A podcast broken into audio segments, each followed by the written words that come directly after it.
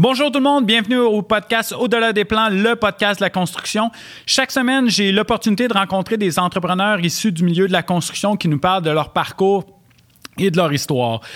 Euh, cette semaine, le podcast est une présentation de l'équipe de La Joie, qui est un agent manufacturier en équipement de plomberie pour euh, le résidentiel et le commercial. Donc, si jamais vous avez besoin de spécifications pour vos projets, les, les builders, vous euh, donnez un petit coup de fil à La Joie qui vont vous aider avec vos spécifications. J'aimerais aussi remercier le manufacturier Frankie, qui est un euh, manufacturier en équipement euh, pour la cuisine, donc des éviers euh, en, stainless, en granit, ainsi que des éviers pour l'industriel et le commercial. Donc, eux, ils peuvent vous donner un petit coup de main là-dedans.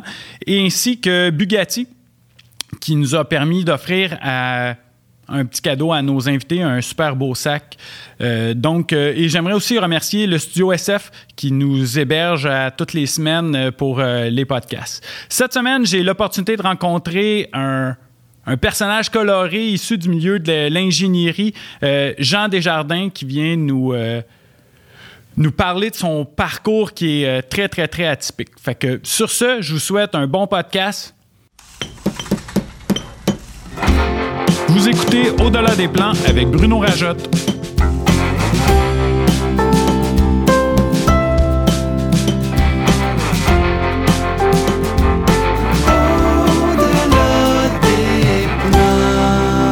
Le podcast de la construction. Salut Jean, euh, merci beaucoup d'être là euh, au podcast Au-delà des plans. Euh, Jean Desjardins de Desjardins Expert Conseil. Euh, comment ça va? Ben, ça va bien, merci beaucoup. Euh, merci pour l'invitation. Hein. Ça fait plaisir, ça fait plaisir. Et puis, euh, c'est la première fois que je fais une émission comme ça, de podcast. Alors, tu sais, bon, ça va être beaucoup d'improvisation. Alors, ben, on va voir comment ça va se dérouler. Hein. je, ne sais pas pourquoi quand, quand, quand je t'ai invité, je suis comme zéro inquiet. au début, on se parlait, ah, on va parler de quoi dans ça? Je dis, on va, on va parler de ton histoire. Puis, comme je te disais un peu avant le podcast, je vais te poser trois questions, tu vas partir. tu as tellement une histoire extraordinaire. Euh, cette histoire-là commence en, en quelle année? En 1959, quand je suis né. OK. Première chose que je sais, je reçois une claque ça, ça part mal, hein? ça part mal, mal. Tu viens de quel coin? Euh, je viens de Pointe-Calumet. Je suis natif de Pointe-Calumet. Je suis né à Montréal, mais on m'a ramené à Pointe-Calumet. Assez rapide. que c'est là que j'étais pour faire ma vie. Puis euh, j'y suis toujours, d'ailleurs, après, euh, après 61 ans et 62 ans dans deux semaines. oh! Bonne fête d'avance. bonne fête d'avance. En fait, quand le podcast va être passé, ça va déjà, ça, va, tu vas avoir déjà eu ton, ton anniversaire. Fait que T'es né Montréal, Pointe-Calumet. Euh, tes parents faisaient quoi dans la vie? Mon père est ingénieur. OK. Donc, ingénieur civil, il est gradué de McGill en 1960. Et puis, euh, il lui arrivait du nord de l'Ontario. Donc, c'est un Desjardins, mais un anglophone. OK. Et puis, euh, fait qu'il est arrivé à Montréal à 21 ans. Il, est, il est arrivé à McGill, puis il a fait son, son bac à McGill en génie civil. Puis à l'époque, le génie civil, c'était du génie du bâtiment. Donc, c'était vraiment, euh, il apprenait tout ce qui, qui, avait rapport avec le bâtiment, que ce soit autant au niveau de l'électricité que de la mécanique ou euh, du génie civil, la structure, euh, l'hydrologie, etc. OK, fait que c'était comme multidisciplinaire. C'était très, oui, c'était très multidisciplinaire. Les ingénieurs civils, c'était des ingénieurs de bâtiment. OK. Et puis, mon père a fini ses études, il a rencontré ma mère vers la fin de ses études. Ma mère, c'est une francophone, c'est une La Chapelle. Oh. Et puis, euh, euh, ils se sont mariés, puis ils ont eu cinq enfants. puis, euh, moi, je suis le premier. T'es le premier? Oui, après ça, il y a eu quatre filles. Oh! Ouais, ouais. Et puis, donc, mon père a commencé sa carrière chez Shell Canada, dans le pétro. Et puis, genre, trois, quatre ans plus tard, il s'est ramassé dans une firme de génie conseil, puis il est devenu partenaire dans cette firme-là. C'était quelle firme, euh, Jean? Blauer Horvat. C'est drôle que je me rappelle de ça, hein, quand même, parce que j'étais quand même, j'avais quand même 5-6 ans, là, fait que Mais ouais, Blauer Horvat Desjardins. Puis il avait travaillé sur le projet de l'Expo 67, entre autres. Ouais. Fait qu'il avait contribué en structure. Lui, avait sa, spécialité, c'était la structure, mais il faisait aussi la mécanique puis de l'électricité. Ouais, le fait qu'il soit multidisciplinaire. Effectivement. Et puis, en, en 70, il a décidé de partir sa propre firme Et puis, euh, il a ouvert un bureau dans, dans le sous-sol à la maison, à Pointe-Calumet. Puis ma mère était sa secrétaire. Puis euh, à l'époque, évidemment, euh, un ingénieur, euh, ça dessinait, ça faisait pas mal tout. Mon père était dessinateur, il était technicien, il était ingénieur, puis euh, c'était all-in. Il faisait, Puis- tout, faisait tout lui-même. Toi, t'avais quel âge à ce moment-là? Euh, 10 ans, 11 ans. OK, OK. Fait que ton lit a servi quasiment de table à plan. euh, Ben, euh, quasiment, là, tu sais. quasiment. Fait que euh, c'était, c'était mon exposition. Et puis, euh, après ça, il a parti son, son bureau a continué jusqu'en 2000. Puis en 2000, ben, j'ai pris la relève. Puis j'ai reparti, en fait, contre le bureau Mais à à- neuf. à- attends un peu. à neuf. Il a continué tout toujours dans la résidence familiale? Oui, toujours dans la résidence familiale euh, jusqu'en 2000. Puis il a toujours été euh, seul. OK, c'était un freelance? il n'a jamais engagé personne, euh, il n'a jamais euh, engagé de technicien ou de dessinateur, il a toujours tout fait lui-même. Il était, Hmm. ouais, il était très, très travaillant. Très travaillant parce que aujourd'hui, faire un projet euh, d'envergure, ça prend une équipe. Ouais. Ça prend une méga équipe. Là, on va en revenir tantôt là, de, Mm. de l'équipe qui, qui. C'est assez incroyable. Euh, fait que là, toi, 10 ans. À quel moment t'as enclenché là-dedans? Là? Je vais dire que c'était pas dans mes plans de devenir ingénieur. OK. Explique-moi ça. Pas du tout. Ben, mon père travaillait dans son bureau. Je le voyais travailler à des heures euh, interminables. Écoute, c'est 3 heures du matin, je me levais pour aller faire bébé. T'es encore en train de travailler. Fait que c'était vraiment pas ça que j'avais le goût de faire. c'était pas, j'étais pas si dédié que ça à ma cause euh, à cette époque-là. J'étais jeune, j'étais adolescent. Ouais, c'est ça. ça- Fait que euh, non, ça m'intéressait vraiment pas le génie, ça m'intéressait vraiment pas euh, le travail qu'il faisait. Là, j'étais pas, j'étais pas interpellé par ça. Et puis moi, j'avais plutôt le goût de devenir un pilote. C'était Oh! un peu ça mon rêve, c'était de devenir pilote. C'était glamour, hein? Ouais, ouais, ouais, ben, c'est. Pan American, là, Pan- ouais. Robert Charlebois qui chantait sa tune, ouais, ouais, c'est ça. Fait que, fait que là, toi, tu voulais, tu voulais aller là, mais je sais que, bon, on s'en est parlé un petit peu avant, avant le podcast. L'école, tout ça, faisait pas partie de tes priorités. La- ben écoute, à l'époque, euh, nos parents n'étaient pas outillés comme, euh, comme aujourd'hui. Donc, euh, l'encadrement n'était pas le même. Et donc, euh, surtout si tu avais plusieurs enfants, ben, c'était un peu plus difficile à gérer. Puis mon père était préoccupé par euh, sa carrière, son travail. Ma mère était préoccupée par ça aussi parce qu'elle l'aidait. Puis, tu sais, faire un devis, là, c'était quelque chose, là. Fait qu'il fallait tout le taper. Puis ça, c'était sur la dactylo. Puis il fallait les imprimer. Puis, donc, on n'avait pas beaucoup de temps pour nous autres. Puis il était impliqué aussi au niveau social, dans, euh, dans la municipalité. Donc, on était laissés pas mal à nous-mêmes, euh, sans, sans, sans que je sois fâché contre eux autres là, pour, pour ça, là, mais c'était, c'était, c'était ce que c'était. C'était la Donc, méthode euh, dans- de, parentalité dans le temps. Ouais. Euh, Puis Donc- avec cinq enfants aussi. euh, Ben, ça rendait la tâche plus difficile à gérer, tu sais.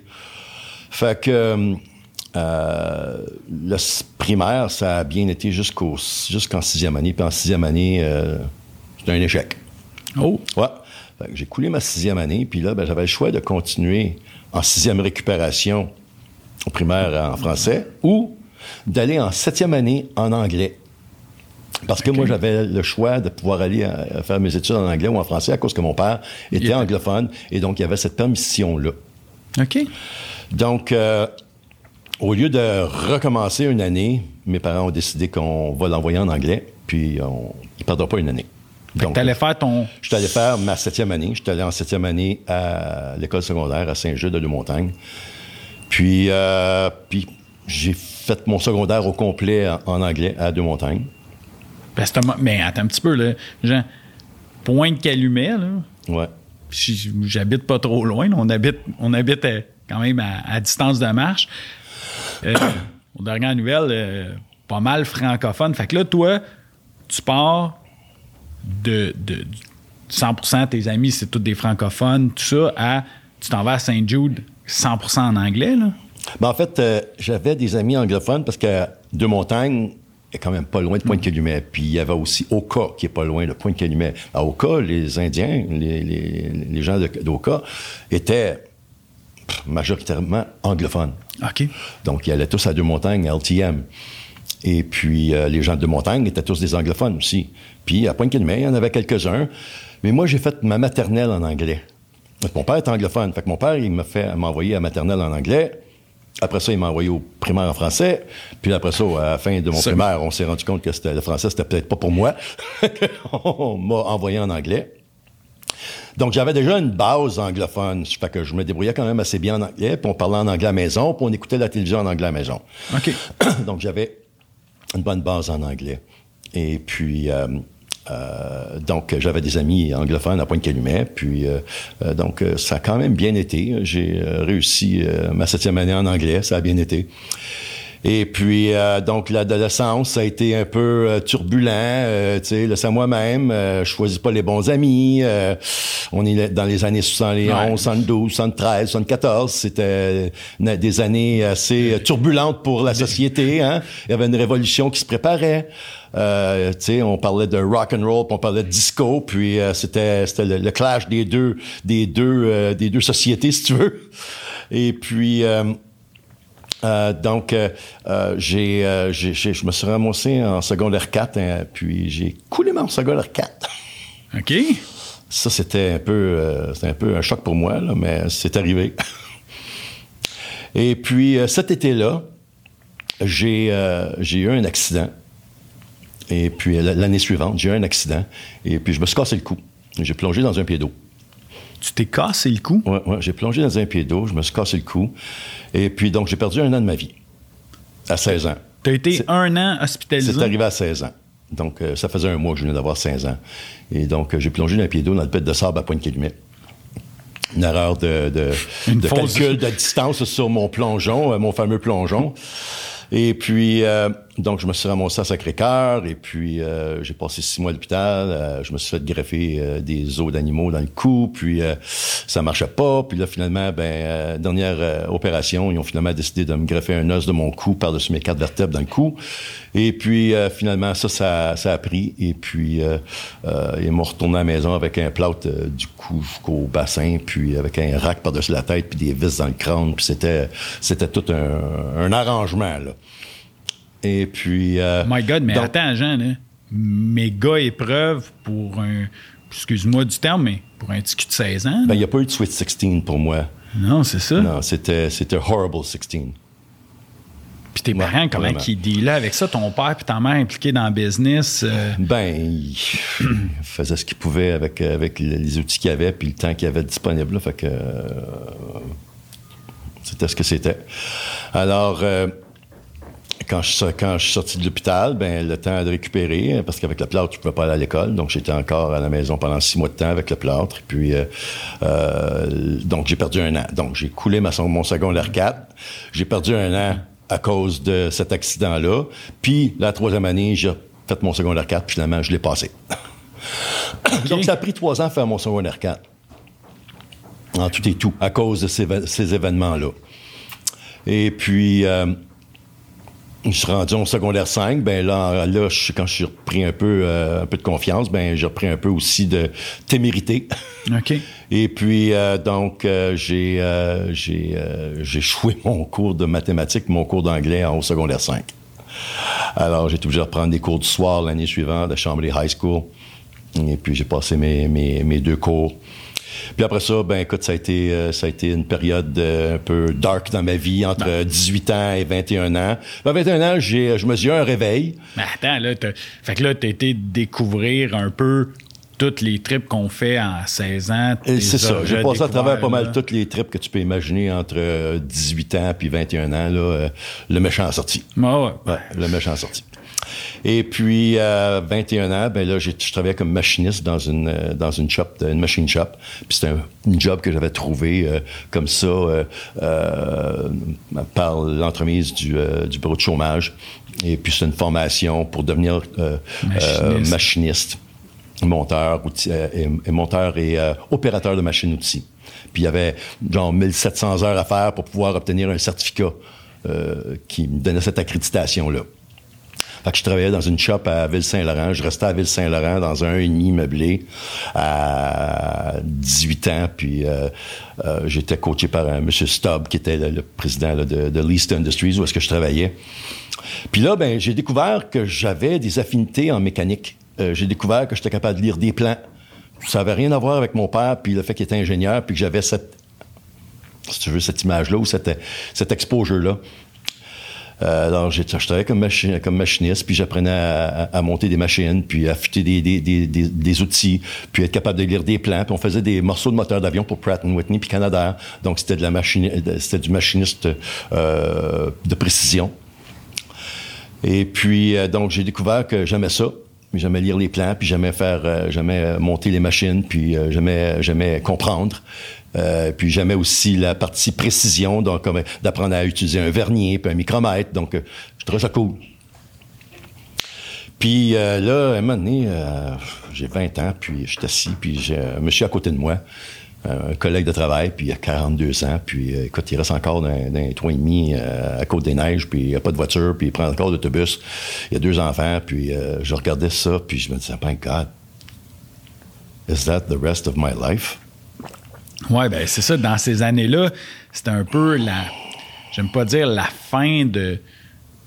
Des, des, des, grosses industries américaines qui engageaient. 1918. Le, ça, qui engageaient le petit peuple québécois pour, pour faire la sale besogne, là, mais on était pas mal dans, dans ces eaux-là. Ben moi, j'avais pas de, de formation à part du fait que j'avais une genre de certificat comme quoi j'étais machiniste, là, mais quel était l'avenir pour un machiniste? Ben, je regardais le monsieur de 40 ans, puis c'était pas ça que je voulais faire. C'était pas Je voulais pas être ça. Je voulais être quelque chose de différent. Puis là, ben, je passais à mon père. Puis là, ben, je voyais comment mon père vivait. Puis il vivait bien. Puis euh, euh, il était pas dans l'huile. Puis il était pas dans... Il pas il quand je sortais de la shop, euh, il était pas tout huileux. Puis il fallait pas qu'il prenne une douche, tu sais.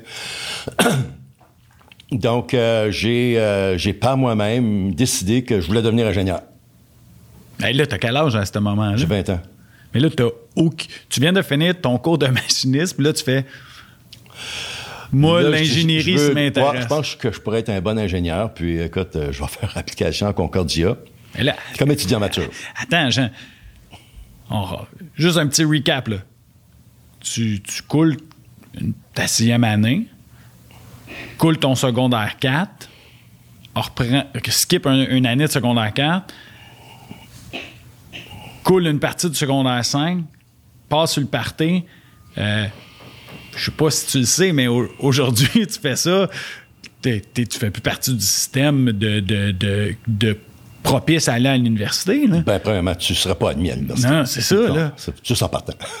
Parce que j'avais vraiment pas le parcours académique qui était, qui était requis pour pouvoir euh, continuer à l'université, puis surtout aller en génie. Peut-être en sciences humaines, mais peut-être pas en génie, tu sais.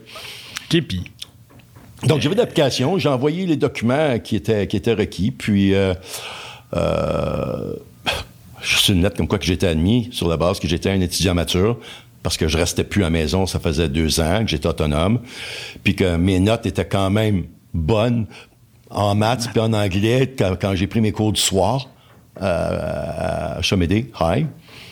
Et puis, euh, basé sur ça, à ma grande surprise, euh, ils m'ont admis. Quelle université? À Concordia. En 1980. OK. Fait que, ben là, quand je suis arrivé à l'université, j'avais pas fait de cégep. Puis ça faisait quand même trois ans que je n'étais pas allé à l'école, puis que c'était comme très loin derrière de moi. Puis euh, l'épisode entre 18 et 21 ans, c'était pas un épisode qui était très propice à, développer euh, mes matières grises, si tu veux, plutôt peut-être les, détruire plus que d'autres choses. Oui, c'est ça. Tu, tu fais, pas fait de la grosse lecture euh, technique. Là. Disons que j'amenais pas mon, mes matières grises au gym pour l'entraîner. fait que euh, la première année, ça a été, euh, ça a été des cours en pre-engineering, donc euh, des cours en calculus, et des cours en physique, en chimie, des cours de pré-ingénierie.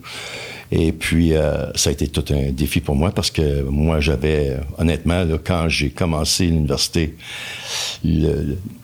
mon niveau académique en mathématiques se trouvait autour de peut-être secondaire 2 que je comprenais un petit peu l'algèbre, mais je me rappelais plus du restant. C'était, c'était très loin. Donc, pendant que je faisais mes cours de calculus, il fallait que je réapprenne toute la mathématique du secondaire en même temps pour être capable d'appliquer ça euh, sur, mes calculs, sur, les, les calculus, le calcul différentiel, Ouais. les, les intégrales, les dérivati- dérivatifs. Donc, c'était tout un, tout un défi que je m'étais donné, en plus de faire de la physique, puis de la chimie, puis, euh, oh, wow, c'était incroyable, que ce que je m'étais donné comme défi. Ben, écoute, j'ai pas dormi pendant, euh, pendant deux sessions. Ouais, c'est ça. J'ai pas dormi. Parce que, Puis j'ai réussi tous mes cours, imagine-toi. wow. C'est là que j'ai découvert que la force, la force de la volonté, c'est l'élément le plus fort qu'un humain peut avoir. Ça n'a rien à voir avec ton intelligence. Ça n'a rien à voir avec ton quotient intellectuel. Ça a rapport avec la volonté de réussir. Ouais, ben, Tout, tout a rapport avec la volonté. tu Puis, avec cette puis le temps que tu es prêt à y consacrer. C'est sûr. Mais avec cette expérience-là, j'ai. Hey, plus rien qui pourrait t'arrêter au monde. là. Ben, c'est un peu ça que je me disais. Je me suis dit, wow! Puis là, en plus, tu avais eu trois ans d'expérience qu'il faut quand même pas négliger. Peut-être tu étais Sparté, mais quand même trois ans d'expérience à. à, euh, comment je te dirais ça? Euh, trois ans d'expérience dans le milieu de travail, appliquer un peu l'ingénierie. Ouais. Fait que tu comprenais que chaque petite chose pouvait être primordiale à ton apprentissage. Là. En fait, compte, à la fin de la, fin de la journée, là, c'était, les, c'était les notes qui comptaient. Hein? Ah. Donc, est-ce que, est-ce que je comprends bien la matière, est-ce que je l'assimile bien, puis est-ce que je suis capable de l'interpréter, est-ce que je suis capable de la, de la, de la, de la solutionner? hein? Et puis, euh, ben écoute, j'ai découvert que j'étais capable de le faire. Donc, euh, première année, j'ai passé tous mes cours, pas avec des, avec des A des B, avec euh, des D et des C, là, mais j'ai tout passé, puis c'était, c'était phénoménal. là. Je veux dire, c'était quasiment surhumain. Mon père le croyait pas. Ouais. Ma, ma mère non plus. Ben, tes, tes parents, parce qu'ils t'ont vu faire le party Ben pendant non, écoute, trois ans de temps, puis là, ils te retournent à l'université. Ben, j'avais sauté le fait qu'à 18 ans, ils m'ont mis dehors de la maison. Parce qu'ils étaient plus capables de m'endurer. Ouais, ben. j'étais, très turbulent. là, tu sais. C'est ça. Alors, à 18 ans, je me suis là, il y en retrouvé avait quatre autres. Il y en avait quatre autres en arrière. avec qui, moi. qui demandaient de l'attention aussi. Là. Donc, à 18 ans, je me suis retrouvé tout seul euh, à Ville-Saint-Laurent d'un an et demi à, à me gérer moi-même, sans coaching, sans coach. T'as tombé en mode survie quasiment? Fait que c'était, j'étais, j'étais laissé à moi-même à prendre mes propres décisions sur mon avenir puis mon, ma destinée. Mais pendant trois ans, c'était pas les bons choix que je faisais, là. Jusqu'à 20 ans, quand j'ai eu un réveil, quand je me suis ramassé à côté de l'autre gars puis j'ai, regardé qui était puis j'ai regardé qui je voulais être. C'est juste là que c'est arrivé, là. Puis, pose-moi la question, qu'est-ce qui a fait ce déclic-là? Ah, I don't know. Mais c'est arrivé. C'est ce matin-là. tu- Puis là, j'ai décidé de faire une application à Concordia sans parler à personne. C'était moi qui avais décidé de faire ça. Là. Puis là, quand je annoncé à mes parents, comme quoi que j'avais été accepté à Concordia, puis que là, je voulais leur, euh, leur support, parce qu'évidemment, j'avais fait l'application pour avoir un prêt bourse, puis j'avais réussi à obtenir ça aussi. Et puis, euh, mais c'était pas assez pour survivre pour euh, l'année, fait que j'ai demandé à mon père s'il voulait m'aider pour passer à travers les, les- les finances. Fait que je restais dans le centre-ville de Montréal, euh, au coin de Stanley puis de Maisonneuve, dans le YMCA. Et puis, euh, écoute, euh, Stanley, dans les années 80, en 1980, il y avait le Limelight au bout de la rue, euh, il y avait le métal, euh, il y avait tous les clubs que j'aimais, ben oui, puis. puis que là, j'aimais, j'aimais convoiter, puis j'aimais sortir là. là. C'est ça. Puis là, t'avais débarqué un peu de ça. Puis là, tu retournais un peu tâter le diable? Ben, j'étais vraiment euh, euh, à côté du diable. Puis j'étais influençable. Je l'étais encore.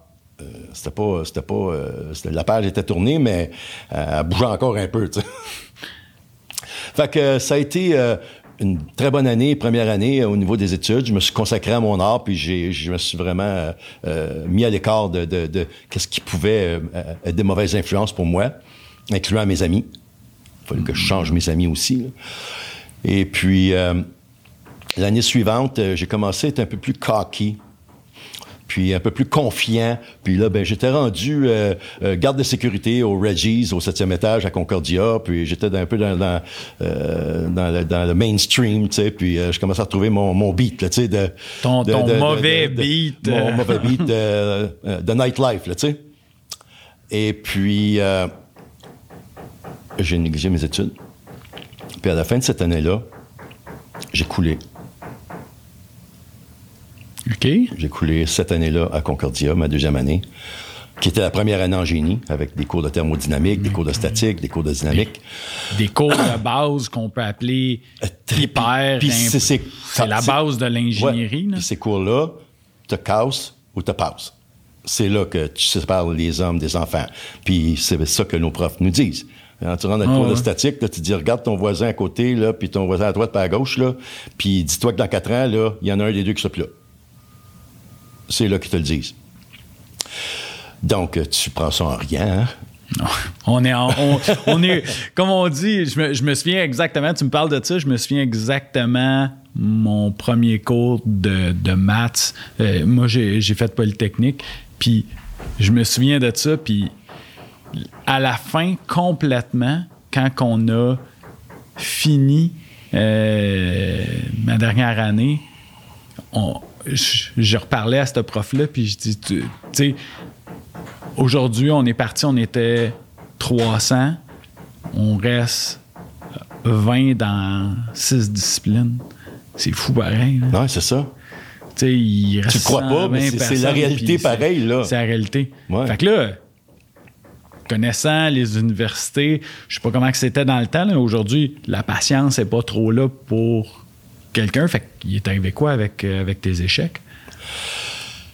Tu sais, en plus, puis j'ai oublié à- d'ajouter à ça, c'est que je suis aussi dyslectique. Je fais de la dyslexie.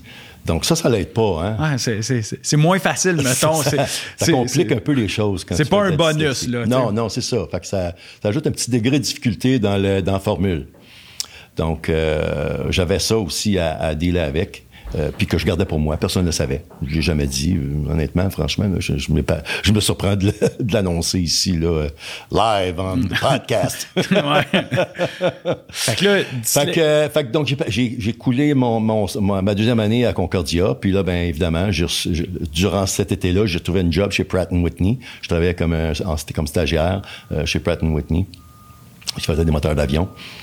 Stagiaire en ingénierie? Ouais. Puis là, ben, je reçois euh, une lettre de Concordia me disant que je suis un étudiant échu, et ne peut pas être réadmis. Failed student may not be readmitted.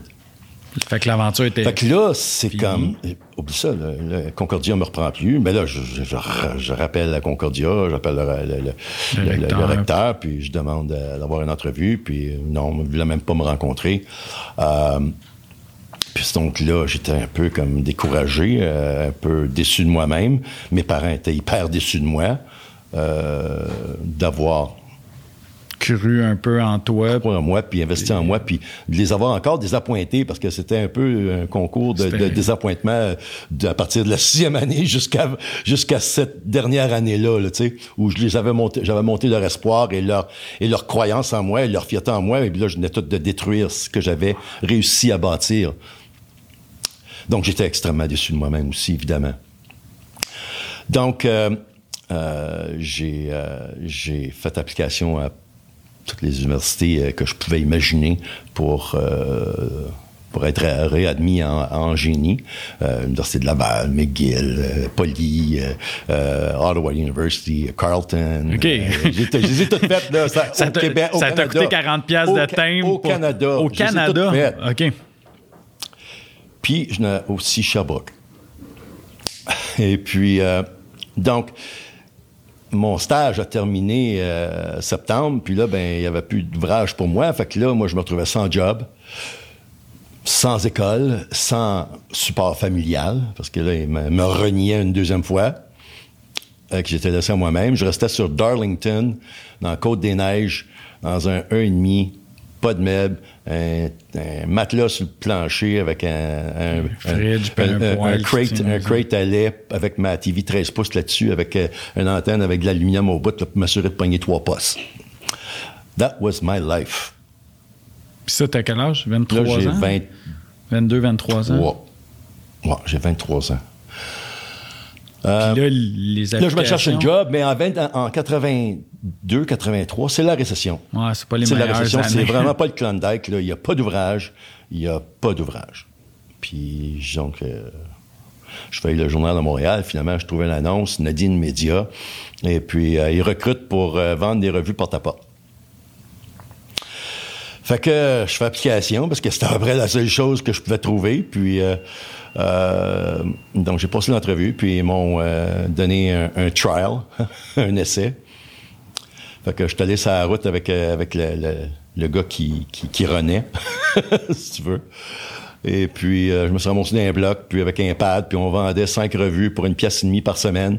C'était un contrat de cinq ans. Puis là, ben, qu'est-ce qu'on faisait? C'est qu'on allait à la porte, puis euh, bonjour, euh, tiens, on vend des revues, Shotland McLean's, euh, et puis euh, avec euh, trois autres choix, Golf Digest, Baseball Digest, là, tous des centres de revues, là. Puis là, bon, si la personne était intéressée à ce deal-là, là, elle, elle cochait les revues qu'elle voulait. Je partais avec ce papier-là, je l'amenais à mon patron en bas dans le char qui attendait, sur le, puis moteur roule. Puis euh, euh, là, il partait avec ça, puis lui, il allait closer. OK.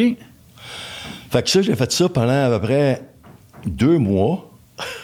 J'étais quand même pas pire. Puis ça- c'était l'instinct de survie, j'avais rien d'autre en avant de moi. Il fallait que je me paye mon petit loyer de mon 1,5 pas meublé, là, euh, tu sais. Alors, euh, c'était l'instinct de survie. Fait que j'ai fait ça. Puis, euh, euh, après deux mois, ben, euh, mon, le patron de Nadine Média dit Hey, t'es bon, toi, euh, tu devrais partir ton crew à toi. Ton Fait que- équipe. Mon équipe. Fait que euh, je me suis ouvert un petit bureau euh, sur Berkeley, euh, au coin de Côte-des-Neiges. Puis, j'ai mis une annonce dans le journal. Puis, je recrutais du monde. euh, puis, euh, je les amenais sur le terrain. euh, j'en, pognais 12 le matin. Je les interviewais. Il y en avait peut-être 5-6 qui décidaient de rester après l'entrevue. Puis, euh, je les amenais sur le terrain, puis on- je, je leur montrais comment cogner aux portes, euh, puis comment, comment faire le, le- le- le premier lead. Puis après ça, euh, moi, je partais avec ces leads-là, puis j'allais les closer. Puis là, mais même si tu closais, c'était pas mission accompli parce que la loi de la protection du consommateur te donne 10 jours avant pour pouvoir canceller un contrat que tu signes. Fait avant que je sois payé pour le, le- le lead que je closais, ben, il fallait que j'attende 10 jours. Mais là, là-dedans, il y en avait 50 qui, qui, qui, qui cancellaient parce que là, ils réalisaient qu'il avait acheté un, un contrat de 325$ piastres pour 5 ans pour euh, des revues qu'il lirait peut-être jamais, là, tu sais. C'était vraiment, euh, wow, c'était, c'était, de, c'était de la, de la vente forcée. Puis c'était de la vente euh, sous c'était- pression, C'était de la vente sous pression. Là, puis, quand je rentrais dans un bloc, là, je pouvais pas rentrer dans un bloc. Il fallait vraiment que tu sois créatif pour rentrer dans un bloc. Là, tu sais. Alors, euh, tu payes sur euh, trois, quatre pitons, puis... Euh, gibberish. Puis là, ben, la madame, elle comprenait pas trop, elle me laissait rentrer, puis là, ben, montais dans, dans, dans, dans les étages, puis euh, je commençais à cogner aux portes, puis écoute, je me suis fait courir après par du monde, par des concierges avec des battes de baseball pour sortir du bloc, puis écoute, j'ai tout vu, là, tu sais. C'était Hey, mais Jean- c'était toute une expérience de vie, là, un choc de, de réalité, là, tu sais. Ouais, mais attends, là. N'importe qui qui est en développement des affaires ou qui veut une business, solide training, euh, puis. Hardcore. Ouais, c'est ça. Ça, ça, c'est comme être à la WWF, là, tu sais, puis euh, tu sautes, euh, tu sautes d'en haut, puis tu crashes sur quelqu'un, puis euh, absorbe. Ouais, c'est ça, parce que tu pars de là, puis c'est quasiment les, les, les bas-fonds de la vente, là. C'est le bas fond de la vente. Puis là, ben, c'est parce que c'était pas très sain non plus. Parce euh, j'étais, je restais dans un char. Euh, Quand j'envoyais le monde euh, cogner des portes, moi, j'étais dans le char, puis j'attendais, puis je faisais quoi dans le char? C'était pas rose, là. C'était pas, c'était pas très, très sain euh, comme mode de vie, là, tu comprends? Euh, la porte du conducteur qui rouvre pas, c'était un Green Hornet euh, Station Wagon vert là, qui était, qui était en, en- en ruine. Puis euh, j'accumulais les, les tickets de parking, puis c'était vraiment pas, euh, pas, pas, un, pas un- un beau moment dans ma vie. Là, tu sais. Puis là, c'était, c'était rough. Puis là, ben, mais après- attends, mais t'as touché tes premières cordes d'entrepreneur, là? Ouais. Ouais, c'était à peu près là que ça a commencé. Fait que là, formation. euh, Mais pas une vraie difficile. formation. Non, non, hein, non, non, je c'est sais, mais- autodidacte, on s'entend-tu? de, de l'autodidacte sur le terrain Ouais. Touche un peu les entrepreneurs. Il arrive quoi après ça? Mais je pensais ça? pas à ça. Je pensais, Non, non, mais non, Je me pensais non. pas comme un entrepreneur, là. Ça me pensait plutôt comme un runner, là, puis un, un colporteur, puis Quasiment un vendeur de drogue, là. Vraiment, là, c'était quasiment ça, là, tu sais. C'était quasiment ça. Puis qu'il arrive quoi après ça? T'as fait, que ça là, pendant après- combien de temps avec ton six équipe? mois de ça, ben, je me suis ramassé avec euh, 300 tickets de parking puis un sabot de Denver. Alors, euh, la voiture est partie euh, parce que je n'étais pas capable de payer mes tickets. Et puis, euh, j'ai donné ma démission à Nadine Média parce que j'étais, plus capable. Eux autres, ben, ils n'avaient plus vraiment confiance en moi non plus parce qu'à cause de mes tickets que je payais pas. Puis que, fait que finalement, euh, mon chum, Jean-François, un ami d'enfance, euh, lui, il travaillait déjà comme colporteur pour Lucky One Fiesta, la liqueur à domicile, les liqueurs à domicile Lucky One, les chips Fiesta. Ouais, ouais. Donc, lui, sa compagnie, sa- ses parents appartenaient à cette compagnie-là. Puis lui, il était un solliciteur. Il ouvrait les runs pour les livreurs de, de, de liqueurs. Fait que lui, c'était un expert solliciteur. Puis moi, ben, j'avais quand même une bonne expérience en, en- pour solliciter. là. J'avais découvert que j'étais pas trop gêné puis que j'avais le front pas mal froid. hein, Et que le nom me m'énervait pas bien, bien. Alors, euh, euh, je suis parti avec lui euh, le lendemain, puis euh, dans le truck, puis on est allé euh, ouvrir des runs de liqueur euh, pour encore une couple de mois. dans des rangs, dans le... Dans le fin Saint-Mur, fond. Saint-Murmure, là. Et puis, euh, on a eu bien du fun. Mais ça devait être drôlement plus encadré que l'autre? non. Non, non, Oh c'était non? pire. Ah ouais, c'était. c'était- C'était c'était- pire. C'était pire parce que ce chum-là, c'était c'était un des chums que je devrais peut-être pas voir. Ouais, OK. Oh, OK. tu sais. Fait que euh, on, a, on a eu du fun en tabarnouche. Et puis, euh, euh, je me suis... Ben, j'avais une quantité de tickets incroyable que j'avais j'avais en jeu. Puis, l'été commence, puis je reçois une lettre de euh, Sherbrooke. Attends, là. Ah oui, c'est vrai, les universités que tu avais Ben, appliquées à travers le monde, appliqué là. un paquet d'universités, ils m'avaient tous répondu non. Sauf une. Puis parce que sur mon bulletin, c'était marqué Failed student may not be readmitted. Donc, euh, c'est sûr, excuse-moi, t'envoies ça. Puis faut que t'envoies- il faut que tu envoies ce transcrit-là, puis c'est pas toi qui l'envoie, c'est l'université qui l'envoie. Donc, euh, il n'y avait pas une université sur la planète qui voulait prendre un reject comme moi, là. Oublie ça. C'est clair, c'est normal. Puis, euh, j'ai reçu euh, une... euh, Excuse-moi, c'était à l'automne. C'était à l'automne. J'ai fait, fait ça, Lucky One, jusqu'à l'automne. Puis à l'automne, j'ai reçu la lettre de Sherbrooke m'annonçant que j'avais été admis pour la session d'hiver en génie. Là, écoute, je me suis pincé trois fois. Je rêve-tu, moi, là? Mais là, t'es dans le centre-ville de Montréal, dans ton 1,5. Dans et demi, euh, Là, pas meublé là, avec ma c'est TV pas- de 13 pouces, là, qui Pour que le monde le sache, l'université Sherbrooke, c'est pas sa rue Sherbrooke, là. On C'est parle de Sherbrooke. Sherbrooke. C'était à Sherbrooke. Fait que là, il Donc quoi? euh, là, euh, écoute, euh, je suis comme hors de moi, j'en viens pas. J'ai une... Bon Dieu a décidé de me donner une deuxième chance. Jean, je veux juste arrêter de pas une deuxième, une quatorzième Bon, là, là, chance. C'est ça, mais là. deuxième chance à l'université, Ouais, mais, ouais. mais une, centième chance dans la vie, là, tu sais. Et puis, euh, oh my God, j'annonce ça à mon père. Mon père dit, hein? Ben oui, donc! T'as enlevé quoi, que- moi les appeler, ça se peut pas, c'est impossible, a une erreur. ouais, OK. Une erreur, on peut pas t'amener là, puis te déménager là, puis que là, tu te fasses virer de bord, là. Il doit y avoir une erreur de frappe à quelque part, là. Ça doit être, ne peut pas être admis, tu sais. fait que, finalement, écoute, euh, j'ai, euh, j'ai- mon père a dit, ben écoute, on va te donner une deuxième chance. Euh, go for it. Fait que là, j'avais encore des prêts bourses. J'ai réussi à obtenir des prêts bourses encore du gouvernement. Et puis, euh, j'ai déménagé à Sherbrooke en résidence. Puis c'est ce qui m'a sauvé la vie, c'est d'être en résidence. C'est pas d'être dans le centre-ville, Ben. au coin de Maisonneuve puis puis Stanley. Aujourd'hui, la ville de Sherbrooke, super intéressant et quand même un, une Ouais, belle- ben, un bel niveau de vie, ouais, mais dans ça. À v'là 25 ans, ça- la rue King, elle devait être euh, moins populeuse, euh, puis devait moins avoir d'embranchement. Ah, c'était moins, c'était moins branché qu'aujourd'hui, évidemment. fait que, fait que moi, j'étais en résidence euh, à Sherbrooke.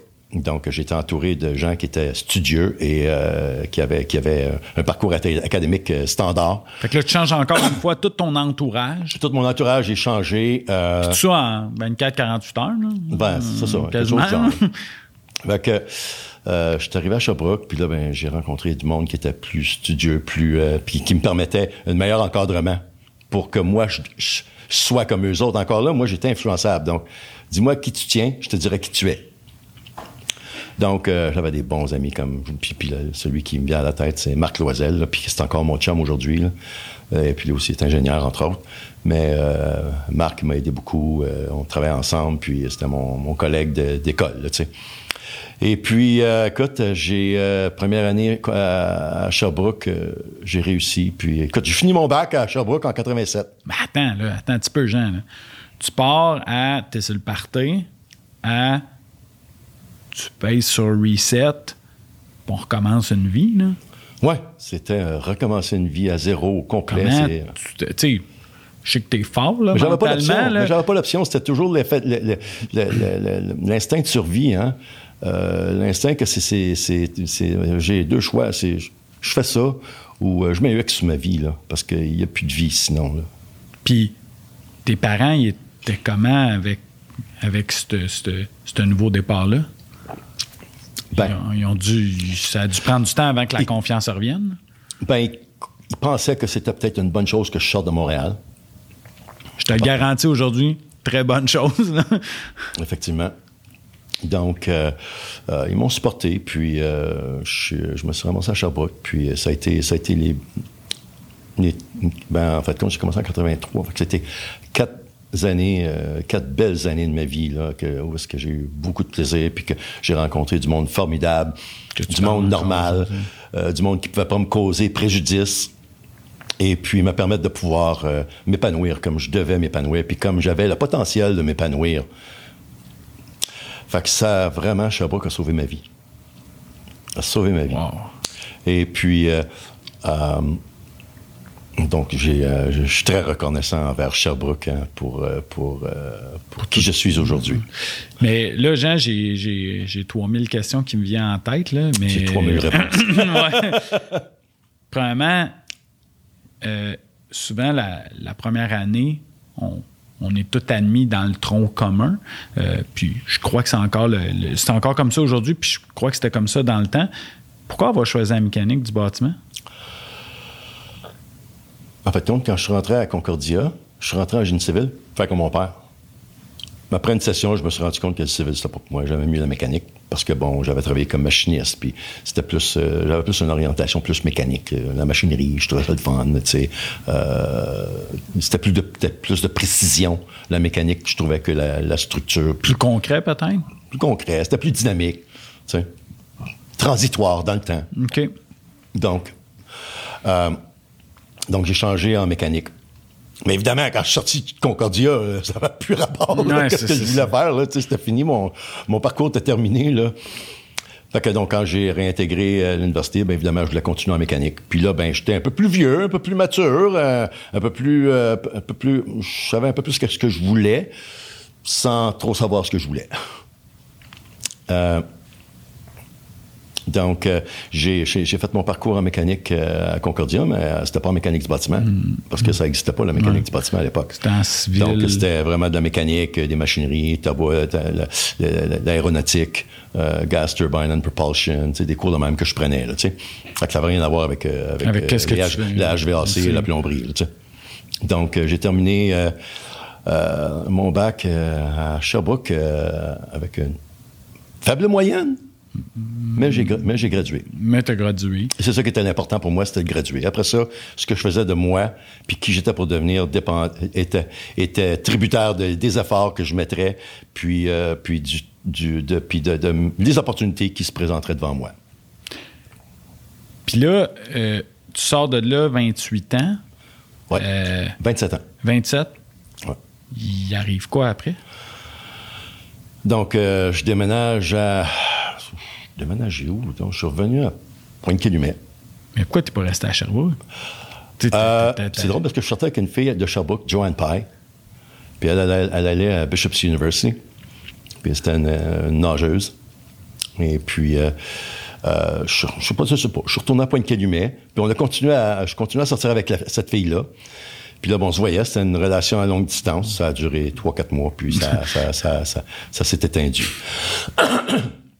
Et puis, euh, donc, euh, je me suis ramassé dans un, un appartement que mon père m'avait loué, qui avait à Pointe-Calumet. Ça faisait partie de mon salaire, entre autres. Là, je travaillais avec mon père. Fait que j'ai joint le bureau de mon père. Autour que je suis arrivé à Pointe-Calumet, j'ai rentré dans son bureau, puis on a doublé le staff. ouais, c'est ça. C'est ça. T'étais l'employé numéro Deux. un et, et le, le seul. C'est ça. que- Fait que quand je suis rentré dans le bureau, ben, en rentrant, on doublait le staff. C'était huge. Ben, c'était huge mon père. Mon père avait jamais eu D'employés. d'employé, puis quelqu'un qui pouvait vraiment lui lui- l'aider. Puis il n'y avait jamais eu non plus quelqu'un à coacher. Ouais, c'est ça, parce que, tu sais, on, on se replace. Je, je parle, là, je vais parler un peu de ma relation, moi, avec mes parents, mais, tu sais, quand, euh, quand j'étais jeune et, euh, et no limit, euh, la dernière chose que je voulais, c'était que papa me coach puis qu'il m'explique, tu sais, comment c'était la relation avec ton, ton père là-dedans? imagine-toi, cette relation-là était, était bizarre. Houleuse. Parce que, parce que non, ben, parce que, tu sais, la confiance avait, était- avait pris le bord pas mal, tu sais. Par contre, c'est sûr, en graduant, la confiance a, a- a remonté. Ma cote, ma cote de popularité a repris, a, repris. repris, tu sais. Euh, donc, euh, mon père était fier de moi, avait confiance en moi. Ma mère était fière de moi, mais elle, se méfiait de moi aussi. Elle n'était pas certaine de mes intentions. Fait que, euh, non, ça a très bien été. Mon père a été un, très bon coach, puis euh, tough, mais euh, ça a été un, un bon coach. Puis j'ai eu la chance de pouvoir travailler dans un très petit bureau, donc j'ai pu toucher à tout. Contrairement à travailler dans un gros bureau, parce que j'aurais été un, un petit numéro, puis j'aurais jamais évolué à la vitesse que j'ai évolué avec mon père. Mais oh, oublie ça, ça n'aurait jamais arrivé. Fait Mon père m'a montré à faire de la mécanique, de l'électricité, du génie civil. Je touchais à tout, là. Je touchais à tout, tout, tout, tout, Fait tout. À part de la structure. J'avais Ouais, pas de structure. Mais tout ce qui était protection incendie, euh, l'électricité, euh, la plomberie, la ventilation. Fait qu'il te ça. en même temps dans d'autres disciplines. Ouais, que je faisais ça, puis je dessinais tout.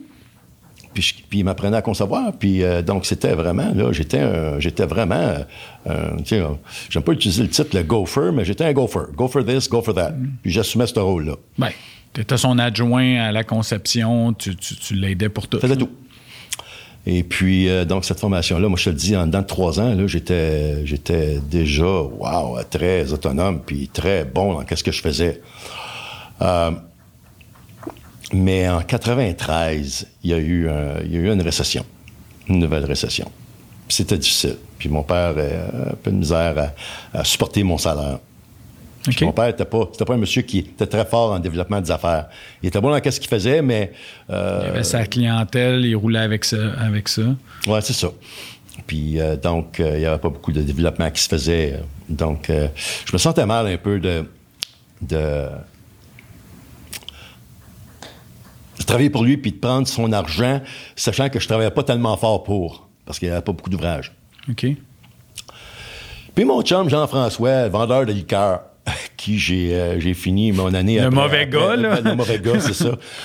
qui a toujours été dans ma vie, puis que ça a toujours été un ami, puis c'est toujours mon chum aujourd'hui. OK, OK. Il, il doit Il, avoir était- il est thérapeute en relation d'aide, lui. OK, ouais, ouais, c'est ça. C'est ça, mané, mané, a fait le switch l'autre bord. Euh, écoute, lui, il a fait, euh, il a eu une vie assez, euh, assez rock'n'roll aussi.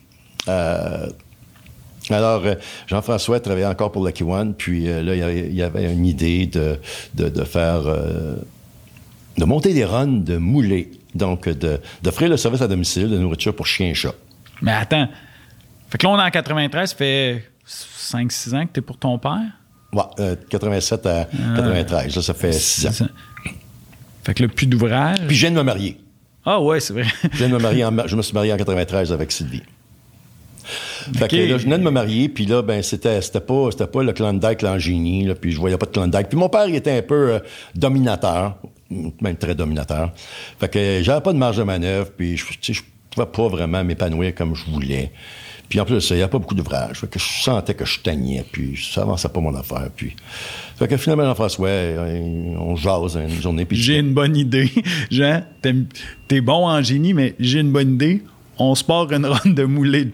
Regardez ça, il dit, Tiens, écoute, Nutrizio, service à domicile, qu'est-ce que t'en penses? Je dis, quand très bonne idée. Puis, tu sais, tu as déjà fait un petit sondage parce qu'à chaque porte que tu cognes quand tu vends de la, liqueur, ben, tu poses la question, hey, t'as, trois chiens en arrière, là, euh, à Saint-Polycarpe, là, puis mon doux, t'as trois, trois heures de chez vous, là. Tu t'organises comment avec ta moulée, toi? Sais? Fait que donc, euh, il a fait un sondage, voir comment est-ce que les gens euh, répondaient à ça. Puis les gens répondaient positivement. Oui, si tu pourrais me livrer ça, puis le chien l'aime, écoute, va t'en prendre, moi. Viens me livrer mon 18 kilos à la maison, là, c'est sûr, là, je le veux, ce service, service-là. Fait que, il a, il a décidé de, de créer cette marque-là de Nutrizo. Là, ça, Lui, lui est arrivé avec le nom Nutrizoo qu'on Nutrizoo. connaît, là. Pardon? Ça, c'est le Nutrizoo, Nutrizoo qu'on connaît aujourd'hui. ouais. Donc, Fait que a- là, toi puis GF, on, avez- a, on a parti Nutrizoo. Euh, on a acheté une, une, euh, une- une- un 45 pieds rempli de, de sacs de moulés blancs. qu'on on s'était fait faire des stickers Nutrizoo avec, la, avec les, les- les ingrédients, puis la marque, puis notre, notre logo. Et puis, on avait loué un camion, un Econoline. On avait loué euh, un entrepôt euh, euh, sur la rue Sicard à Sainte-Thérèse, euh, sur la 15. On voyait le logo de Nutrizoo sur la 15 euh, de, quand on passait sur la 15 vers le nord, en s'en allant vers le nord. Et puis, euh, on, a, on a ouvert des sacs de moulés, on faisait des échantillons, puis on est parti à Bellefeuille, à, Bellefeuille, c'est ça, notre première run qu'on a montée dans le bout de Bellefeuille, Saint-Colomban, Saint-Canute. On nageait dans les régions, parce que c'est là qu'étaient les gros chiens. Puis c'est là qu'il qu'il était, c'était plus loin pour aller chercher la nourriture pour chiens. Donc on s'arrangeait pour aller dans des places où le besoin était vraiment nécessaire et qui serait apprécié. Donc, euh, on est parti, on faisait des échantillons dans les sacs- glades le matin, on ouvrait un sac, on mettait ça dans un petit sac glade, puis on partait, puis on prenait chacun notre bord de, chemin, puis on s'était fait des pamphlets, puis on cognait aux portes. Bonjour, madame, euh, j'ai entendu votre chien japper en arrière. Euh, que c'est de nourriture vous donnez à votre chien? Euh, nous, on s'appelle Nutrizoo dans votre secteur, puis euh, on offre un service à domicile, comme le laitier, mais acceptez, nous, on va livrer votre moulet à domicile, puis, ah, vous prenez du yam, mais écoutez, nous autres, on a une autre protéine qui est vraiment similaire à votre yam, puis vous allez payer, payer pas mal moins cher, puis on va vous la livrer à domicile à la fréquence de consommation de votre chien. Qu'en pensez-vous? Ah, wow, c'est intéressant. mais Jean, ça m'intéresse. mais là, mon chien va-tu aimer ça? Ben, madame, j'ai un échantillon ici. T'as un peu, là, on va ouvrir le sac, là, puis on va mettre euh, des petites euh, crottes, euh, des petites croquettes là, sur le plancher. On va prendre les croquettes de votre nourriture, Yam, là, puis on va, on va les mettre euh, un après l'autre, là, puis on va voir qu'est-ce que le chien va faire. Fait que là, le chien partait, puis il ramassait, mais il le Nutrizoo, là. Le Nutrizoo, il frais du matin. Il venait d'ouvrir le sac. Son yam, faisait trois semaines qu'il était ouvert. Là. Il sentait plus rien, il avait plus de goût. Là. fait que le chien, il sautait sur ma, moulée. Fait que là, c'était, c'était une vente quasiment à tous les portes. C'était quasiment garanti. Et puis, euh, souvent, même, je rentrais un sac parce que quand il en restait ça. Je dis, madame, si vous en reste ça, il faudrait mélanger la nourriture pour s'assurer que le chien ait une bonne transition parce que sinon, il pourrait peut-être avoir des, selles molles. Fait que plus, plus fatigant à ramasser. Fait que si vous la mélangez comme ça, moitié-moitié, ben, avec le temps, ben, le chien, les, les, les selles vont rester solides et puis euh, euh, le chien va, va continuer à bien, à bien euh, se porter avec euh, sa nouvelle moulée livrée à domicile. J'ai entendu aussi que vous aviez un chat. On a de la litière aussi pour votre chat. on a aussi de la nourriture pour chat. Alors, euh, euh, puis des nonos, puis tout ça d'affaires. C'est comme un, Fait que là- un pet fait shop que- ambulant. Ouais, c'est ça. Fait que là, t'as rajouté plein de add-ons après Ouais, à la ça. moulée. Et donc, euh, on a monté, monté notre première run en temps de le dire. On a vendu ça 30 000 piastres. Fait que là, on s'est dit, OK, on va en monter un autre. Parce que là, lui, il vient acheter chez nous. C'était un peu le, même principe que Lucky One. On montait là. des runs, puis c'est nous autres qui approvisionnaient une- le, le- le- le livreur. Après ça, on, a- on voulait faire le même principe que Lucky One Fiesta ou le laitier. Puis ils venaient à l'entrepôt, chercher leur stock le matin, puis allaient faire leur livraison, leur run. Et puis, euh, donc, on a monté une deuxième run dans le bout de Sainte-Lucie, puis Sainte-Marguerite, dans les Laurentides. Jean-François est resté dans ce coin-là, fait qu'il voulait en monter une là-bas. Fait qu'on était monter une run là, puis encore là, écoute, cognais à la porte, euh, trois gros chiens en arrière, écoute, il y avait l'écume qui leur sortait dans la bouche, le mec avait faim. fait que nous, on arrivait là comme des sauveurs, là. C'était quasiment des, des easy, easy deals. à Mais fallait quand même aller cogner au pas, puis, euh, puis, euh, puis être des colporteurs. Puis là, ben, c'est le choix que j'ai fait, moi, c'est de devenir un colporteur. Fait que quand j'ai décidé que je partais avec Jean-François, j'ai décidé de mettre mon jaune de côté, le mettre dans ma poche en arrière, pour pas que je sois trop influencé, que quand je cognais, je voyais le jaune, mais hey, je suis un ingénieur, que je fais là, là, tu sais? Fait que j'ai mis ça de côté euh, pour, euh, pour pouvoir euh, continuer à faire, euh, faire mon travail adéquatement. Fait qu'on a monté cette run-là, puis on l'a vendu encore. Puis là, on en avait deux de monter. Fait que là, on s'est dit, Colin, c'est franchises, ça. On va faire des franchises. Fait que là, on a sorti une carte, puis on a commencé à découper ça. Puis euh, on a fait des zones maîtres, comme, tu sais, l'Abitibi, euh, euh, Lac Saint-Jean, la Gaspésie, euh, la Beauce, euh, l'Estrie, euh, etc., etc. Et donc, euh, on a mis des annonces dans Occasion d'affaires, la revue Occasion d'affaires.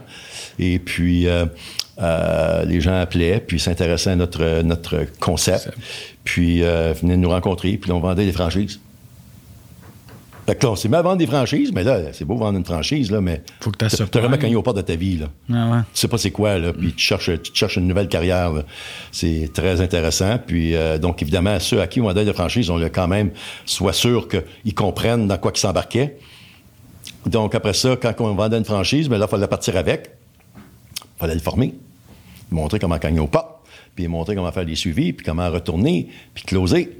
C'est, tout ça pareil, là. Même si je laisse un pamphlet, puis je laisse un échantillon, ou si je laisse un sac, ça se peut que je revienne, puis que madame m'a dit non, c'est, finalement, j'en veux pas. Ah, ben là, voilà que tu récupères, là. Fait qu'il y avait, il y avait des, des- des techniques qu'on s'était développées pour euh, pouvoir euh, euh, récupérer la balle qui tombait, là, tu sais. Fait que... Fait que là, en, 80 en 97, on était rendu à 85 franchisés à travers le Canada, de 93 à 97. En cinq ans, on était rendu 85 franchisés à travers le Canada. C'est-à-dire qu'on Wow. avait aussi en Ontario, Nouveau-Brunswick, Nouvelle-Écosse et en Colombie-Britannique. Et puis, euh, puis tous ces gens-là, on est allés les former. Fait que c'est moi qui les formais parce que je suis l'anglophone. Donc, euh, j'avais l'odieux d'aller former les gens à Abbotsford, euh, en, Colombie-Britannique, euh, Moncton, Nouveau-Brunswick. C'est tout moi qui ai ouvert ça, ces runs-là d'un moulé. Là.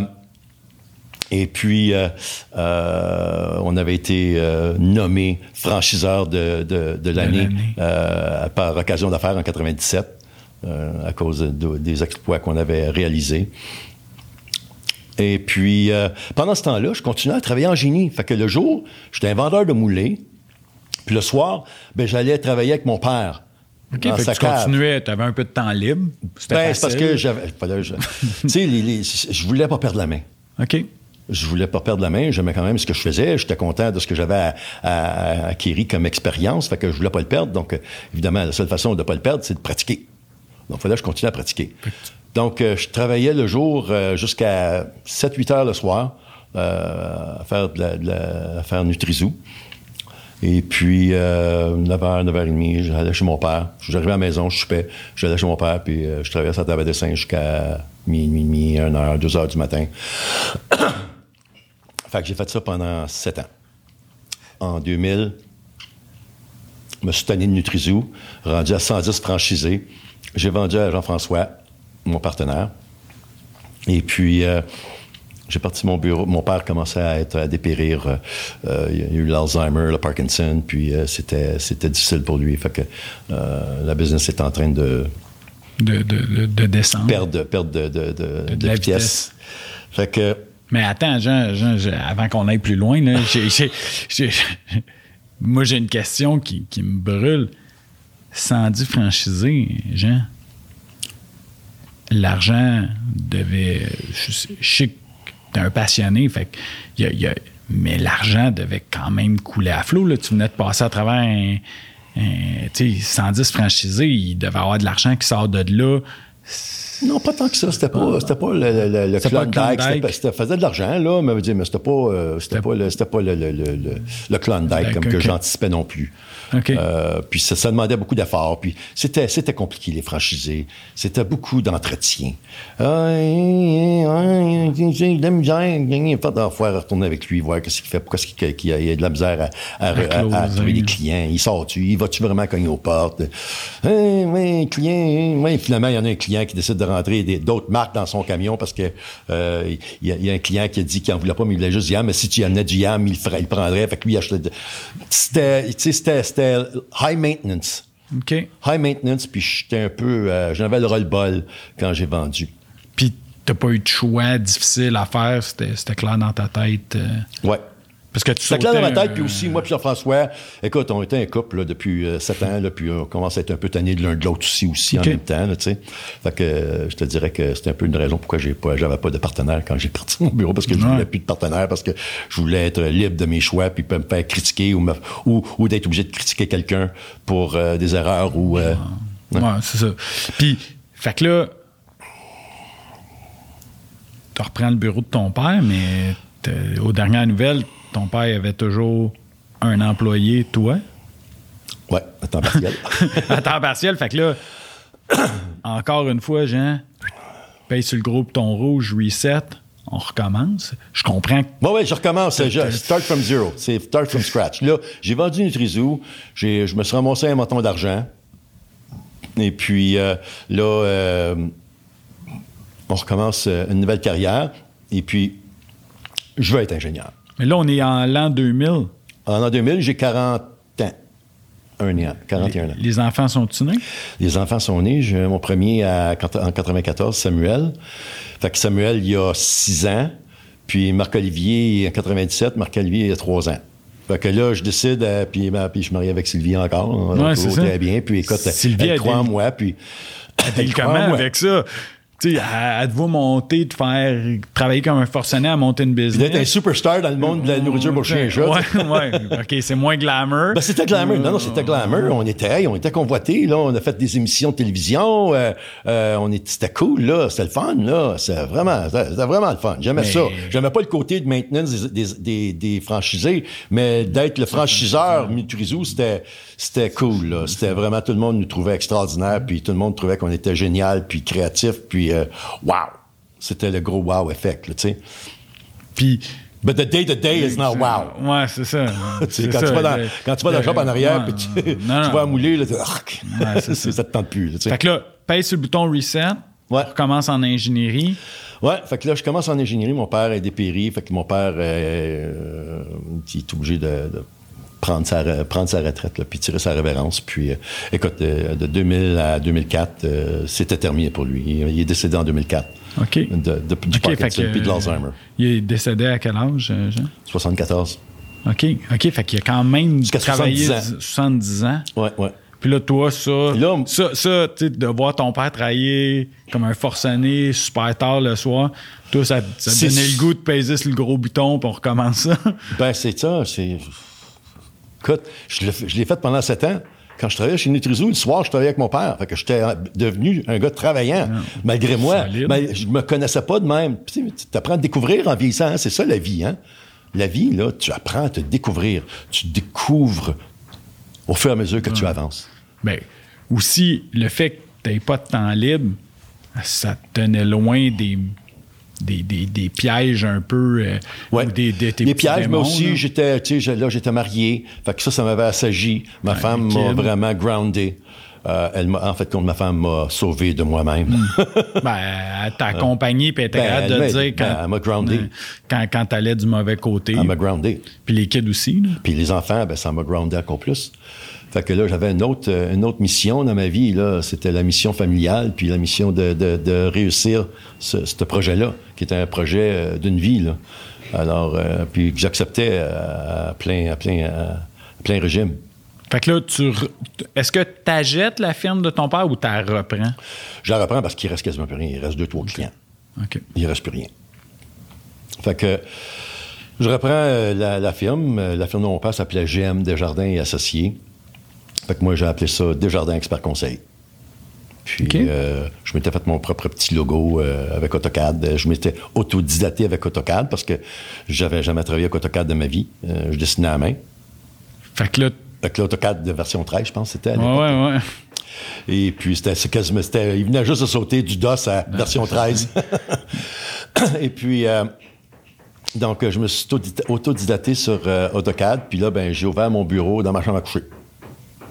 OK. Fait que euh, j'ouvrais mes plans sur le lit euh, pendant que je travaillais, pendant que ma femme dormait le soir. Puis, euh, je travaillais sur mon ordi. Puis, je faisais tout seul.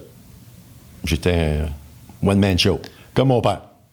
Ouais. J'ai vraiment le reflet de mon père, une copie conforme de mon père. Quelque chose que je voulais, je n'avais jamais voulu faire. Ouais, c'est ça. C'était quasiment. Non, c'était quelque chose que je, je voulais jamais tu faire dans ma ça, vie. Puis que je me suis retrouvé à faire exactement comme lui. Ouais, ben. le même genre de pattern.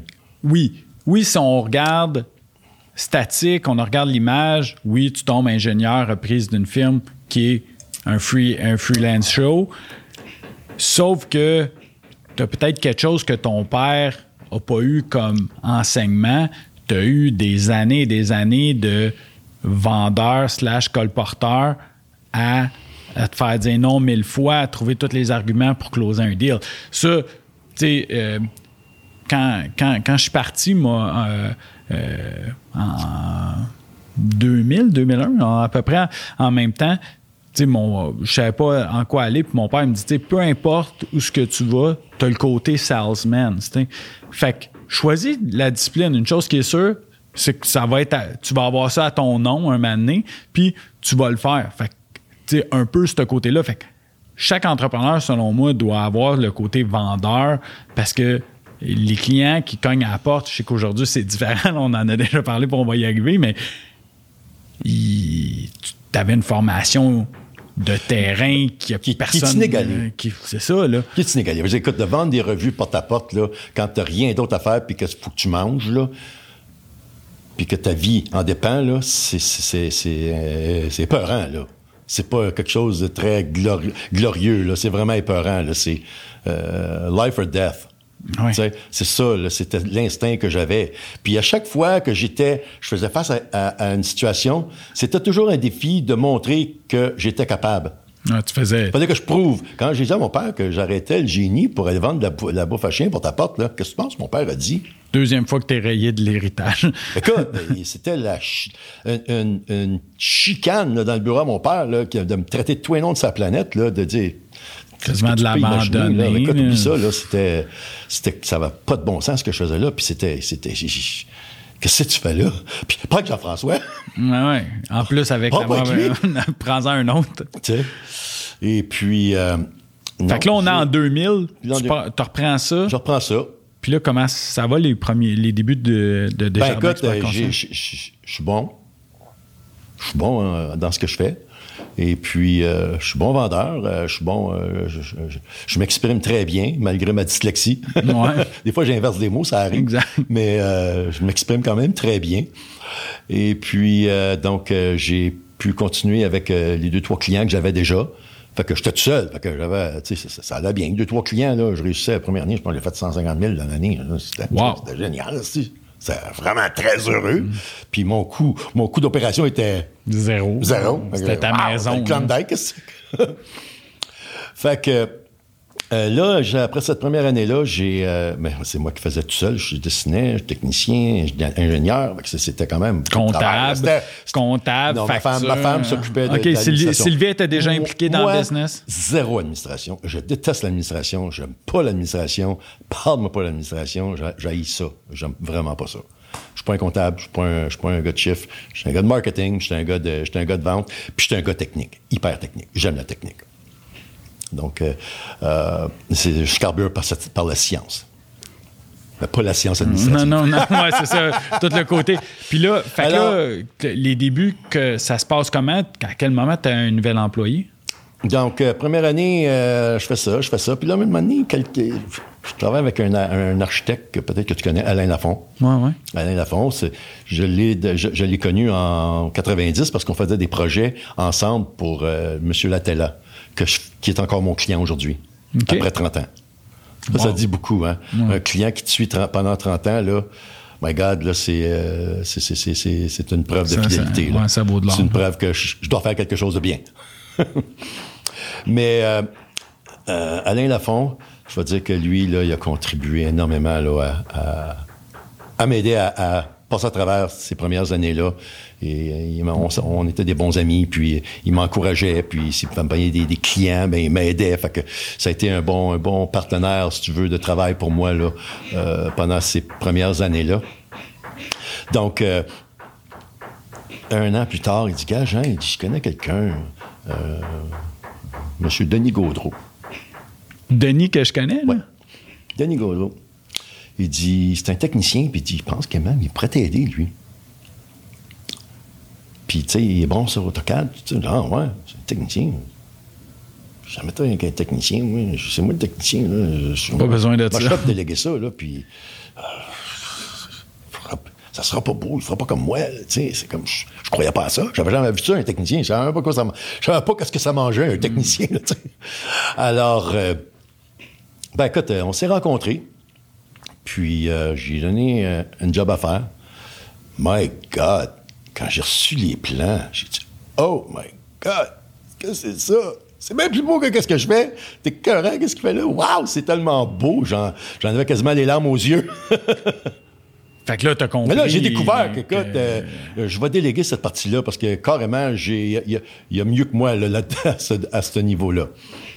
Fait que Denis, c'est devenu mon technicien pour euh, quelques années à suivre. Après ça, ben, j'ai engagé un technicien, euh, Stéphane Ledoux. Stéphane a aussi contribué énormément à mon succès. Puis là, tout le monde travaille de chez vous. là. Tout le monde travaille de chez nous. On tasse les babelles des kids. Ah, tasse des bebelles, là, ben, on- ça. Ben, là, j'ai, j'ai- j'ai rénové ma maison, j'ai agrandi la maison, j'ai ouvert, j'ai créé un bureau, puis là, bon, j'ai fait un atelier de travail, là, puis euh, j'avais mon bureau à la maison. Et puis, euh, euh, en 2002, j'ai décidé que je voulais avoir mes droits de pratique en génie électrique puis en génie, en génie civil, parce que j'étais déjà ingénieur mécanique. Donc, euh, j'ai fait appel à notre ordre pour savoir qu'est-ce que je devais faire pour pouvoir euh, devenir euh, euh, ingénieur électrique et ingénieur civil. Fait qu'ils m'ont dit, écoute, t'as tant d'heures à faire en... 5600 heures de stage à faire en électricité, puis 3200 heures de stage à faire en génie civil. Ça se fait bien, ça. Puis t'ouvres-toi un maître stage pour te mentorer. Alors, euh, j'ai puis fait 10 cours en génie électrique, puis euh, je pense que c'était 5 ou 6 cours en génie civil. Donc, euh, j'ai euh, j'ai relevé ce défi-là à 42 ans. T'as retourné ces bancs. Ben, J'ai retourné sur sur les bancs de l'école à Polytechnique. là. J'avais 10 cours à faire en génie électrique, là, puis c'était quand même un gros mandat, là, euh, avec euh, des petits-enfants à la maison, puis une business que je suis en train de monter, puis des cours qu'il faut que je fasse, puis le stage qu'il faut que je fasse pour pouvoir euh, obtenir mes droits de pratique à titre d'expert en génie électrique et en génie civil. Alors, ça a pris cinq ans. Et puis en 87, ben, j'avais euh, mes, pleins dro- mes pleins droits de pratique à titre d'expert en génie électrique et en génie civil. Euh, ben, euh, pas en 87, en, en 87. en 2007. Excuse-moi, en 2007. Tu vois, ça, c'est de la dyslexie. Ouais, ouais, c'est ça, en 2007. en 2007, euh, j'ai euh, j'ai ret- j'ai trouvé ces- j'ai eu ces droits de pratique là euh, donc en génie électrique puis en génie civil. Donc c'était mon, mon objectif c'était parce que je voulais être autonome. Puis je voulais pas de partenaire. Puis je voulais pas partir une firme génie- génie- de génie disciplinaire avec un, un partenaire en génie électrique puis un partenaire en génie civil puis être obligé de séparer la poire en trois. Ça me tentait pas. Oui, mais attends, Jean. Tu, tu décides 2002 à 2007 de faire tes cours? Cours et stage. et, et juste un petit aparté comme ça et gérer une petite business en expansion Ouais. Exact. à 50, 60 heures semaine. Exact. Tu dormais quand? Ouais. Puis une famille. Moi, c'est ça. Ouais, c'est vrai, c'est vrai j'ai oublié que tu avais deux gars. Le gars, Qui- t'as- qui- eu 7 qui- ans, 6, Ouais, 10 ouais. ans, 11 ans. Fait que c'était, c'était, euh, j'avais une, une femme, j'ai une femme incroyable en arrière de moi, Sylvie Beauvais. My God, c'est, c'est, c'est, c'est ma héros, c'est, ma sauveur, euh, c'est, ma source, euh, c'est ma source d'énergie, c'est ma lumière, my guiding light. Je suis, je suis vraiment là. J'étais tellement chanceux de l'avoir dans ma vie là, parce qu'elle m'a permis de pouvoir accomplir toutes ces, ces, ces- ces différentes, euh, ces différentes tâches-là, ces, ces différents euh, objectifs-là que je m'étais donnés, qui étaient quasi insurmonta- insurmontables. Ouais, ben, c'est. Je pense que tu as bien compris le travail d'équipe et tout ça. Euh, puis je pense que le premier travail d'équipe, c'est c'est souvent à la maison avec, ta- avec ta femme. Puis ça, je pense que tu l'as mis en application euh, year one avec elle euh, Ouais. là-dessus. Absolument. À quel moment tu. Tu on est en 2007, tu as combien d'employés? En 2007, je suis quatre employés, quatre, quatre employés à la maison. Puis là, en 2007, euh, bon, j'ai là, j'ai- j'ai- je suis- wow, ingénieur dans trois disciplines. D'un coup, quel exploit incroyable. J'en revenais, moi-même, j'en revenais même pas, là, tu sais, que je suis parti, là, de- d'un d'un jeune délinquant à être ingénieur dans trois disciplines qui étaient, qui étaient iné- inégalées et inédits dans l'industrie. Euh, quelque chose que l'autre ingénieur ne souhaitait pas vraiment à voir, mais que j'ai quand même euh, relevé le défi puis prouvé hors de tout doute, euh, même à mon ordre professionnel, que j'avais les habiletés puis que c'était humainement possible de le faire.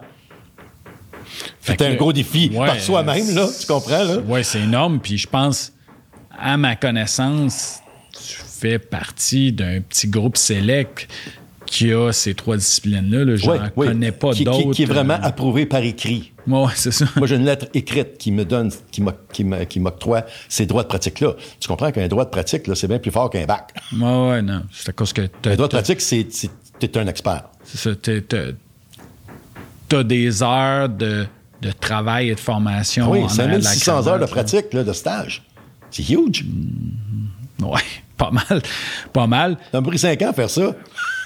C'est ça, c'est incroyable. Plus mes 3200 heures de, de stage en ouais, génie civil. Ça, ça, plus gérer à business. Fait que là, euh, à quel moment tu décides de transférer le bureau de Pointe-Calumet à l'avant? Donc, en 2007, euh, là, ma femme, elle trouve que je prends de la place dans la maison, puis qu'on me semble qu'on fait venir M. Sceptique souvent pour vider la fosse sceptique. on, a, on a décidé euh, de, de, déménager le bureau à Laval puis de se louer un, local à Laval. Donc, euh, Qui est le local que vous avez? Non. non? je me suis mis à rechercher un local. Donc, on était quatre. Je cherchais pas quelque chose de bien gros, là, tu sais.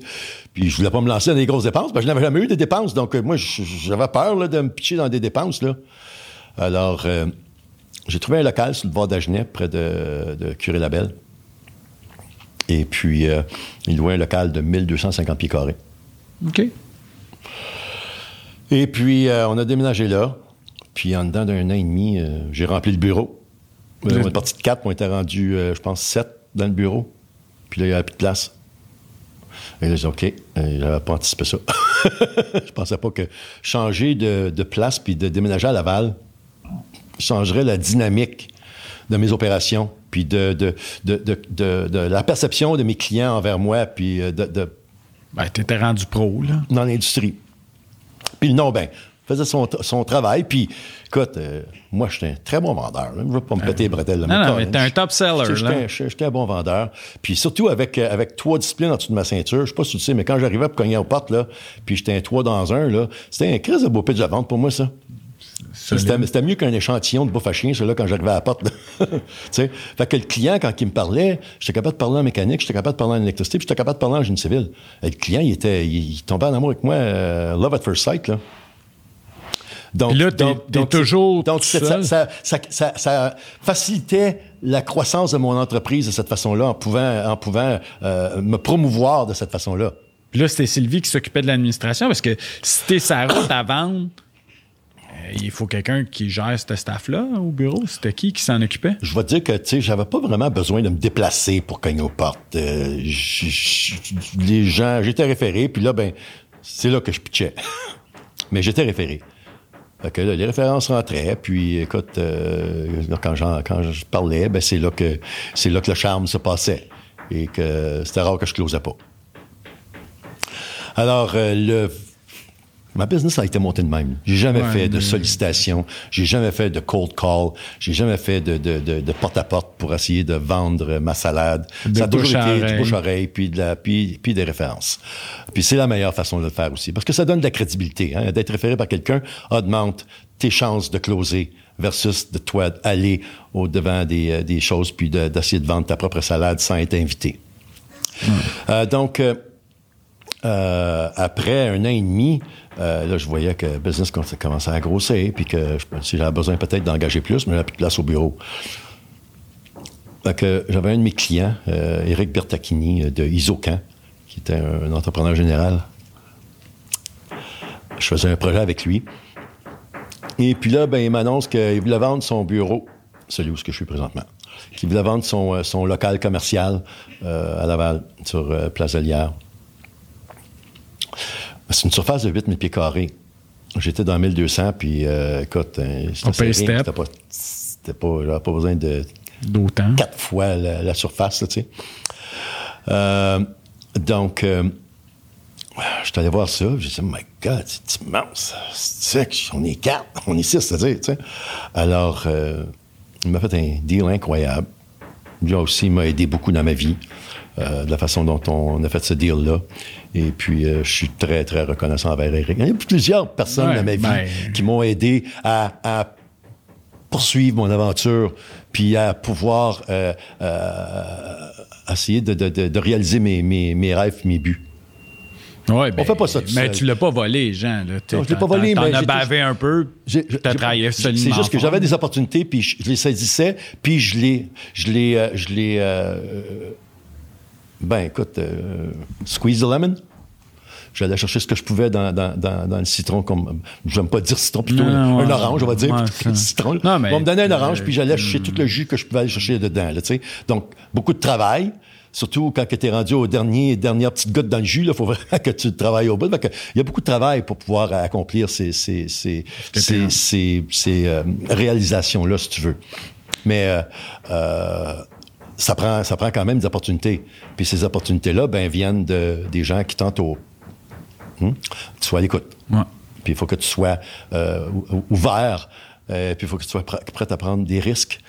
Puis de croire en toi-même puis de persévérer, puis pas de prendre un échec comme une fin. Comme, une finalité, mais comme... L'échec, c'est plutôt le début. Ouais, c'est une expérience. C'est un début. L'échec, c'est un début pour quelque chose de nouveau et meilleur. C'est comme ça qu'il faut que tu vois l'échec.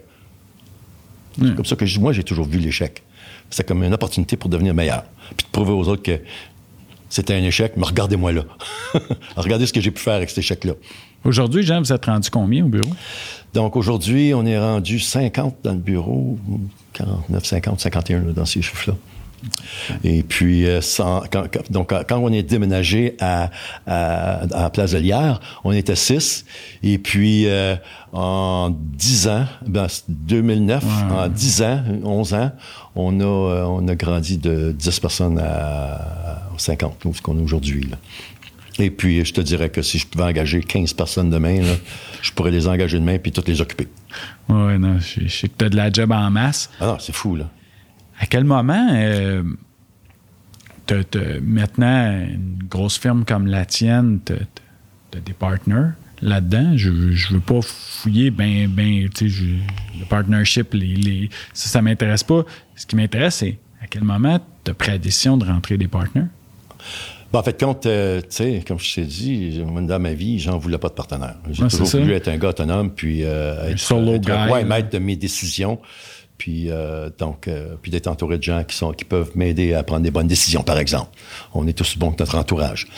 Puis en 2009, 2008, my God, 2008, 2009, ouais, dans ces années-là. Je rencontre, je rencontre Pascal Beauchamp, puis Danny Guilbeault deux, techniciens en électricité qui travaillaient pour moi à la Pige à l'époque quand j'étais sur Dagenet. Et puis, euh, ils s'appelaient Schematics. Puis, ils sont rentrés dans mon bureau comme des sous-traitants, puis moi, je, travaillais avec eux autres, mais ils, faisaient le, leur job à eux autres, puis ils faisaient mes jobs dans mon bureau. C'était l'ensemble qu'on avait pris. Un sous-traitant in-house. OK. Et puis, euh, avec le temps, ben écoute, on a décidé qu'on mergeait. Fait qu'on a mergé. Et puis, euh, euh, Pascal, en 2012, ça a été une, année peu difficile. et puis, le bateau brassait un petit peu. Puis Pascal, il est venu me voir un matin, puis il m'a dit, Jean, écoute, je suis avec toi, puis on va passer à travers cette, tempête-là ensemble. Puis, m'a aidé à, à, gérer les opérations. Écoute, j'étais vraiment content de ce qu'il m'avait annoncé, puis que j'avais accepté qu'il m'accompagne de cette façon-là. Et puis, euh, écoute, euh, en 2017, 2016, 2017, on a fait un travail incroyable ensemble. Puis euh, Pascal a fait un travail incroyable au niveau des opérations pour m'aider à gérer ça parce que moi, c'était pas ma force. Et puis, je l'ai nommé vice-président. Parce que vraiment, là, il y avait, ce qu'il fallait pour, pouvoir faire ce travail-là. Puis vraiment que je pouvais déléguer cet aspect-là de mes faiblesses. Il faut connaître ses faiblesses. pour bien s'entourer. Si tu ne connais pas tes faiblesses, tu ne seras jamais capable de t'entourer. Donc, je reconnaissais ma, ma, faiblesse. Puis il a été là pour venir combler cette faiblesse-là. Et puis, euh, donc, euh, devenu vice-président. Puis là, bien évidemment, moi, je rajeunis pas. Là. Ouais, ouais, c'est ça. Je vais avoir 62 cet été. Alors, en 2017, j'avais quoi? 57, 56, une affaire de même. Là. Fait que là, il faut que je pense à, à, à, la passation des pouvoirs éventuellement. Là. Puis, euh, euh j'aimerais bien voir une pérennité euh, de, de mon entreprise, puis la voir, la voir euh, devenir la next generation. sais. Ouais, ben. On, on, veut tous, on veut tous voir le, notre petit bébé qu'on est parti from scratch arriver à échéance, là, puis de le voir croître même après. Euh, Donc, je voyais un next generation, moi, puis je souhaitais ça. J'ai aussi euh, deux enfants. Oui, ben c'est ça. Puis là, ben écoute, euh, oui, les deux enfants, aux autres aussi, euh, je voyais je voyais un potentiel parce qu'à 16 ans, moi, Samuel rentre au cégep en technique, en mécanique du bâtiment, en TIC. wow! Il suit mes traces, lui-là il est bon en, il est bon en sciences. À l'école, euh, il n'a pas eu le même encadrement que j'ai eu. On s'entend? Moi, j'ai appris des erreurs. de mes différent. J'ai appris des erreurs de mes parents. Donc, euh, j'ai moi et ma femme, on a, on a euh, vraiment encadré nos enfants pour qu'ils soient, qu'ils, qu'ils échouent pas la sixième année puis leur secondaire 4. Alors, ils ont été vraiment brillants. C'est des enfants incroyables. Puis c'était des élèves euh, de premier plan, euh, A-students, all the time. Puis des, on les avait inscrits aussi dans des, dans des sports-études. Puis ils, excellaient aussi dans le sport, hein, au, hockey surtout. Fait que quand il est rentré au cégep, Samuel, il a commencé à faire des, euh, des, des, stages l'été au bureau. des jobs d'été. Des jobs d'été, ben, il travaillait au bureau. Fait qu'il a appris à travailler sur AutoCAD, puis il a appris à nettoyer des plans, puis euh, à, apprendre, à faire des relevés pour, euh, pour pouvoir faire des calculs de chauffage puis de climatisation sur l'enveloppe du bâtiment. Alors, il a appris toute les, les, les, la base de, de, de la mécanique du bâtiment pendant qu'il faisait sa formation en technique. Et puis, euh, il a terminé sa technique euh, 19 ans. Il est rentré à l'ETS fait son bac, il a terminé à 23 ans. Puis euh, en 2019... 2018, 2019. 2019, il est rentré dans le bureau euh, comme ingénieur junior.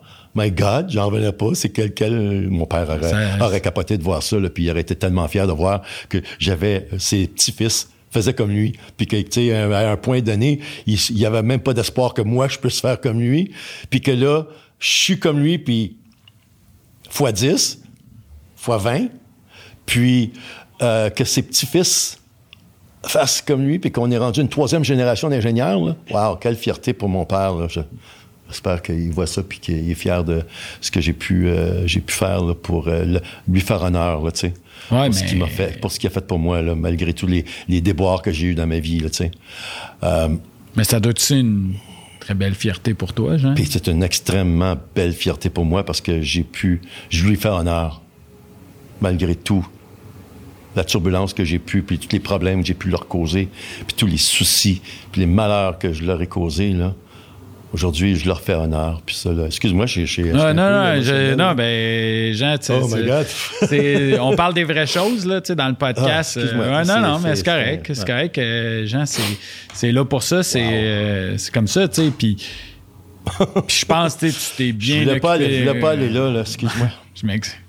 Prends le temps. Prends le temps qu'il faut, Jean.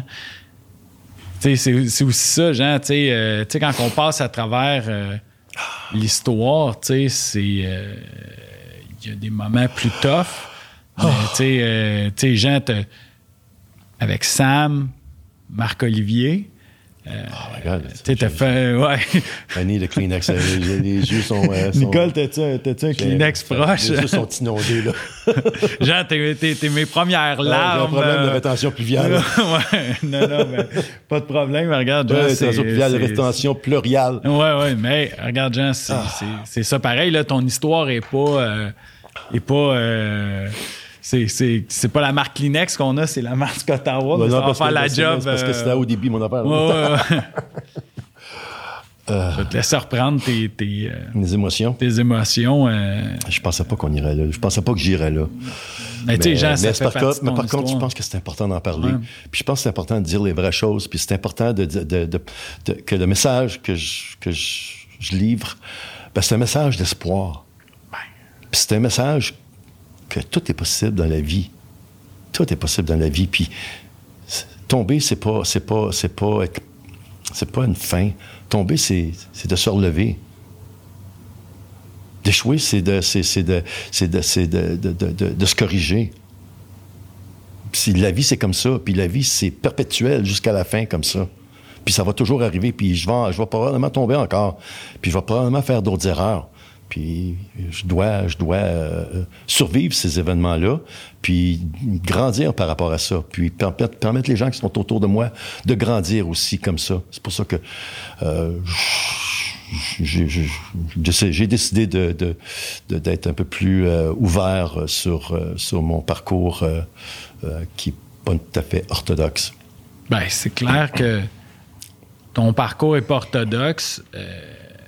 l'histoire, histoire, c'est, c'est,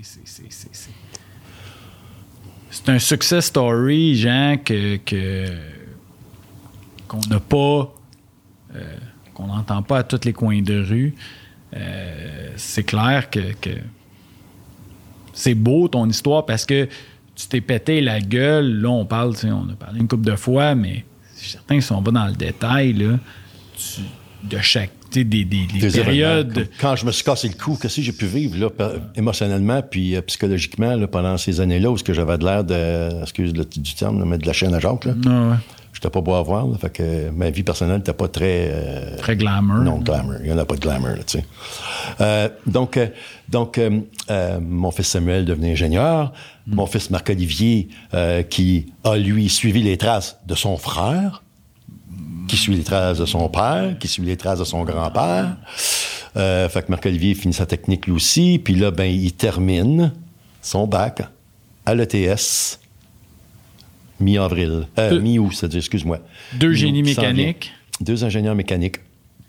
Et puis, euh, euh, wow, quelle fierté! Là. J'ai, eu deux garçons.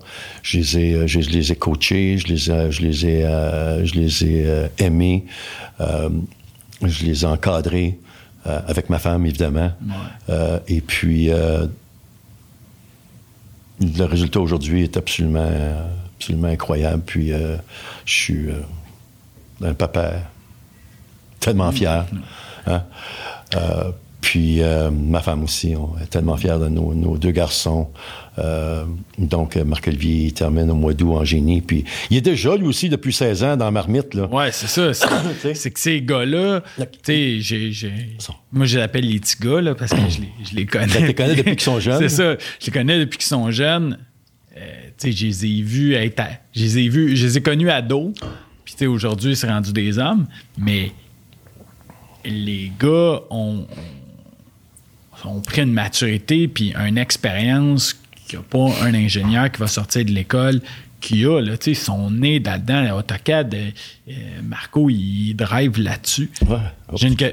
Puis là, on, va parler aussi de, Kenza, qui, est la femme de Sam, qui est aussi ingénieur. C'est ça, c'est ça, c'est vraiment une histoire encore là, qui, complètement inusité. Là. Tu peux pas planifier des choses de même.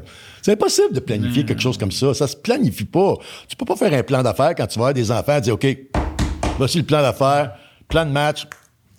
À 23 ans, tu vas être ingénieur, tu vas être dans le bureau, tu vas être un chargé de projet, puis tu vas être ça coche. puis en plus de ça, tu vas marier une belle, gentille femme euh, qui s'appelle Kenza, que tu vas rencontrer au secondaire. Une histoire de Cendrillon, là, tu sais. Euh, tu vas rencontrer Kenza au secondaire dans un party, puis euh, elle est même pas en génie encore, elle est dans des sciences pures et appliquées, et puis pas dans une technique. Puis sept ans plus tard, huit ans plus tard, elle, termine au mois d'avril qui vient, qui vient de passer comme ingénieur du bâtiment à Concordia. Et puis, euh, marié avec Samuel depuis le, 9, euh, depuis le 19 septembre. Et puis, euh, elle travaille dans mon bureau depuis déjà trois ans. elle aussi de l'expérience et puis elle est aussi fait partie de la dynamique de Desjardins. Puis c'est juste incroyable. Ils ont-tu le côté peut-être t'as pas eu de formation comme entrepreneurs, là, mais ils ont tous ce côté-là du, père? Parce que je pense que c'est inné là, dans toi. tout ton parcours, c'est tout, ça touche à de l'entrepreneuriat direct. Ils ont tout ça dans le nez aussi? Écoute, je pense que c'est plutôt un, talent qui se développe.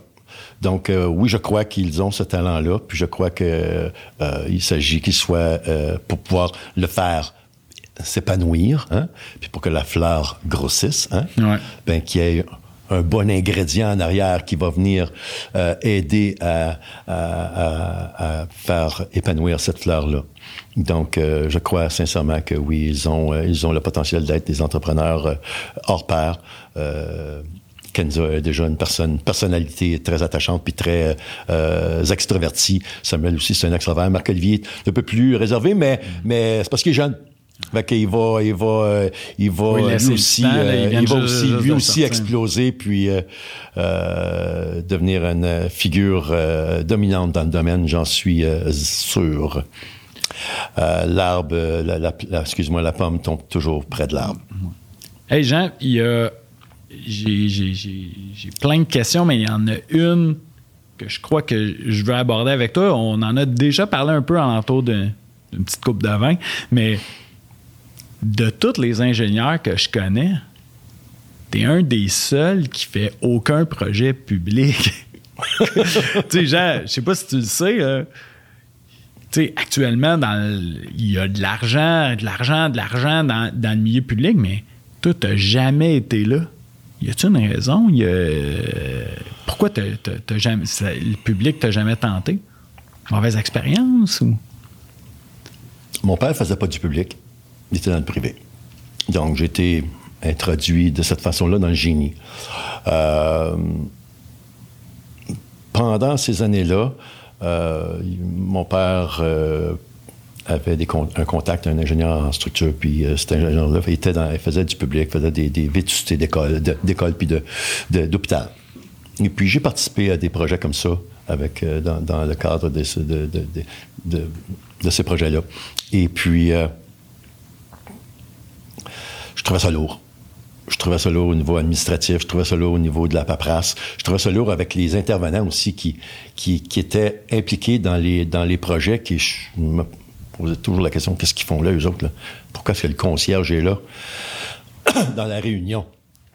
Alors, les projets publics, euh, un, c'était pas quelque chose qui m'excitait. Deuxièmement, le processus d'appel d'offres était extrêmement lourd et exigeant. Puis, j'avais pas nécessairement un CV qui, qui était pour te diriger là? Hein? Ben, un CV qui te permettait de Un CV qui me, qui, me permettait de pouvoir euh, euh, répondre aux exigences là, au niveau du pointage. Puis on s'entend qu'en 2007, on était quatre dans le bureau, fait que j'étais le seul ingénieur, donc il n'y avait toujours pas de CV pour pouvoir participer à des, appels d'offres publics.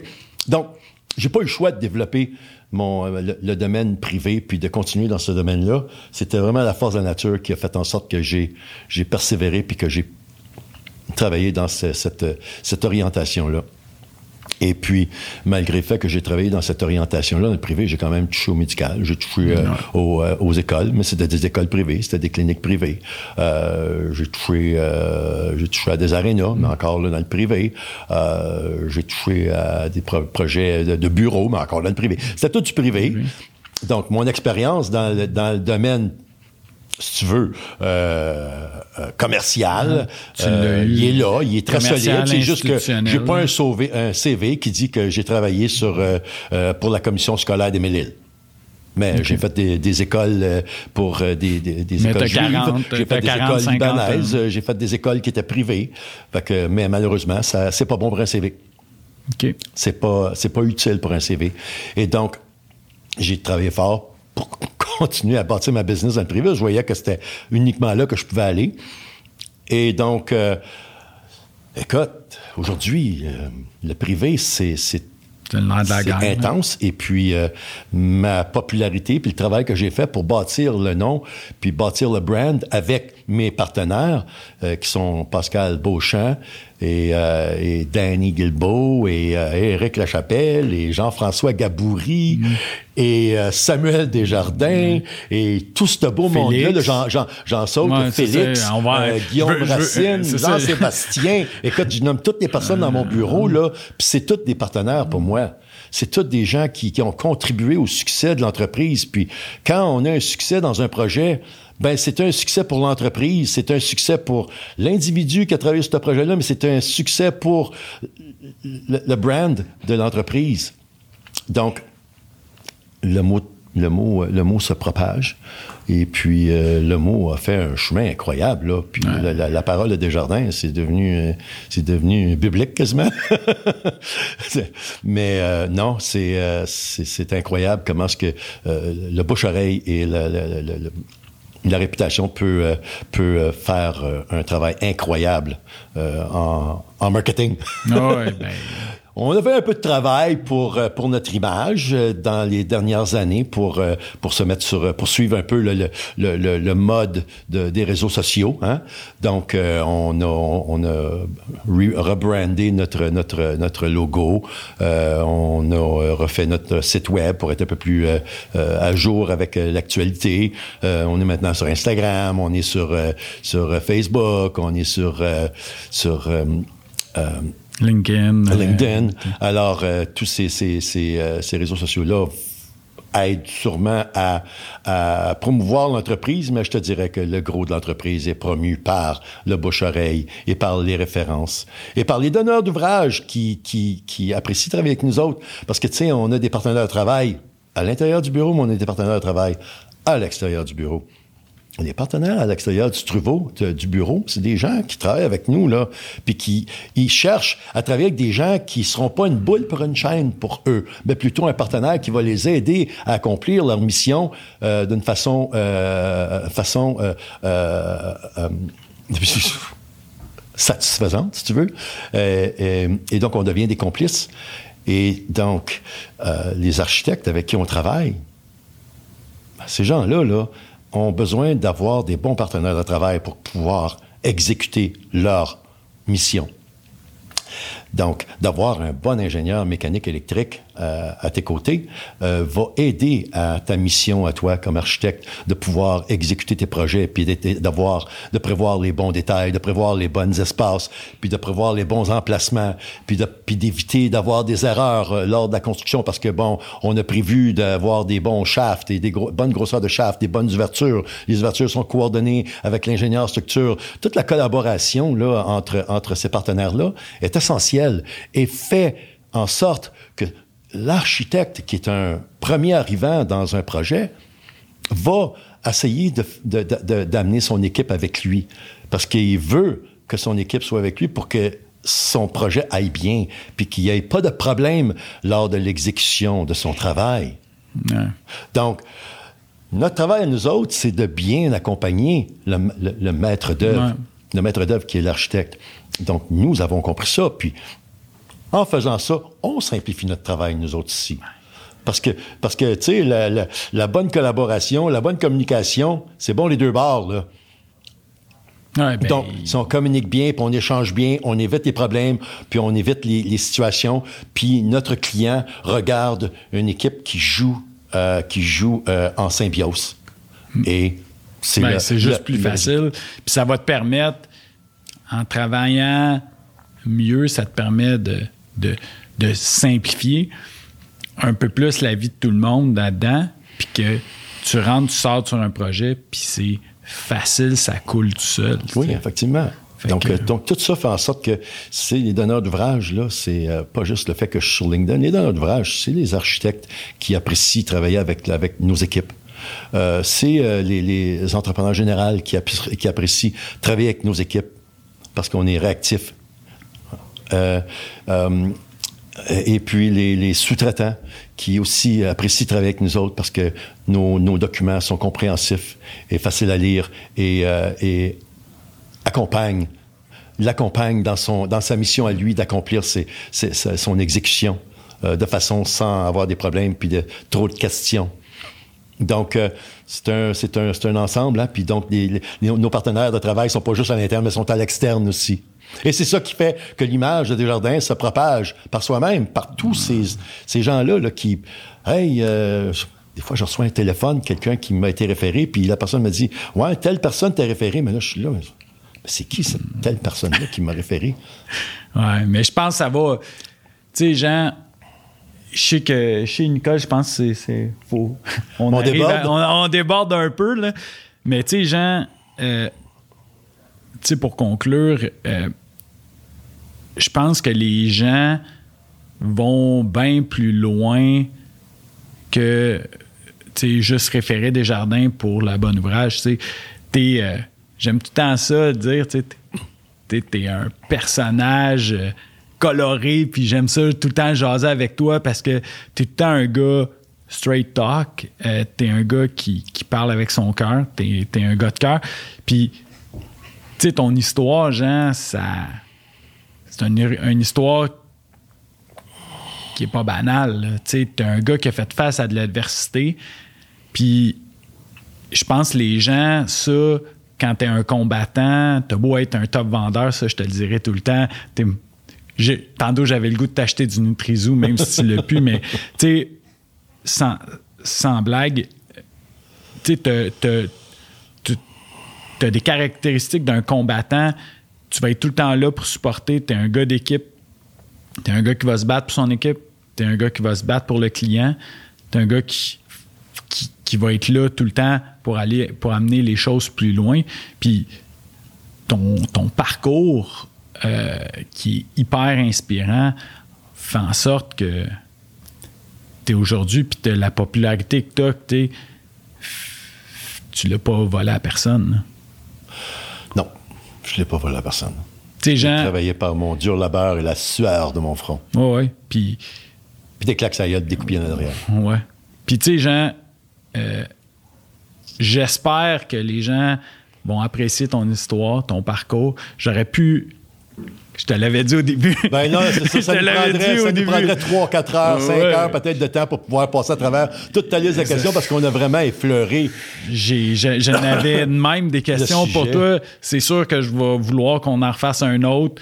Euh, je veux juste te dire merci énormément, Jean. Euh, je t'apprécie énormément comme personne, mais aujourd'hui, tu t'es. euh, je connaissais pas le trois quarts de. En fait, je connaissais pas qua- 95% de ton histoire. Je pensais te connaître, puis aujourd'hui, tu nous as livré une histoire hyper inspirante qui, je crois, probablement sort complètement de l'ordinaire, mais je crois qu'il va en motiver beaucoup à, pas parce que as un faux départ, que tu peux pas réussir dans la vie. tu sais.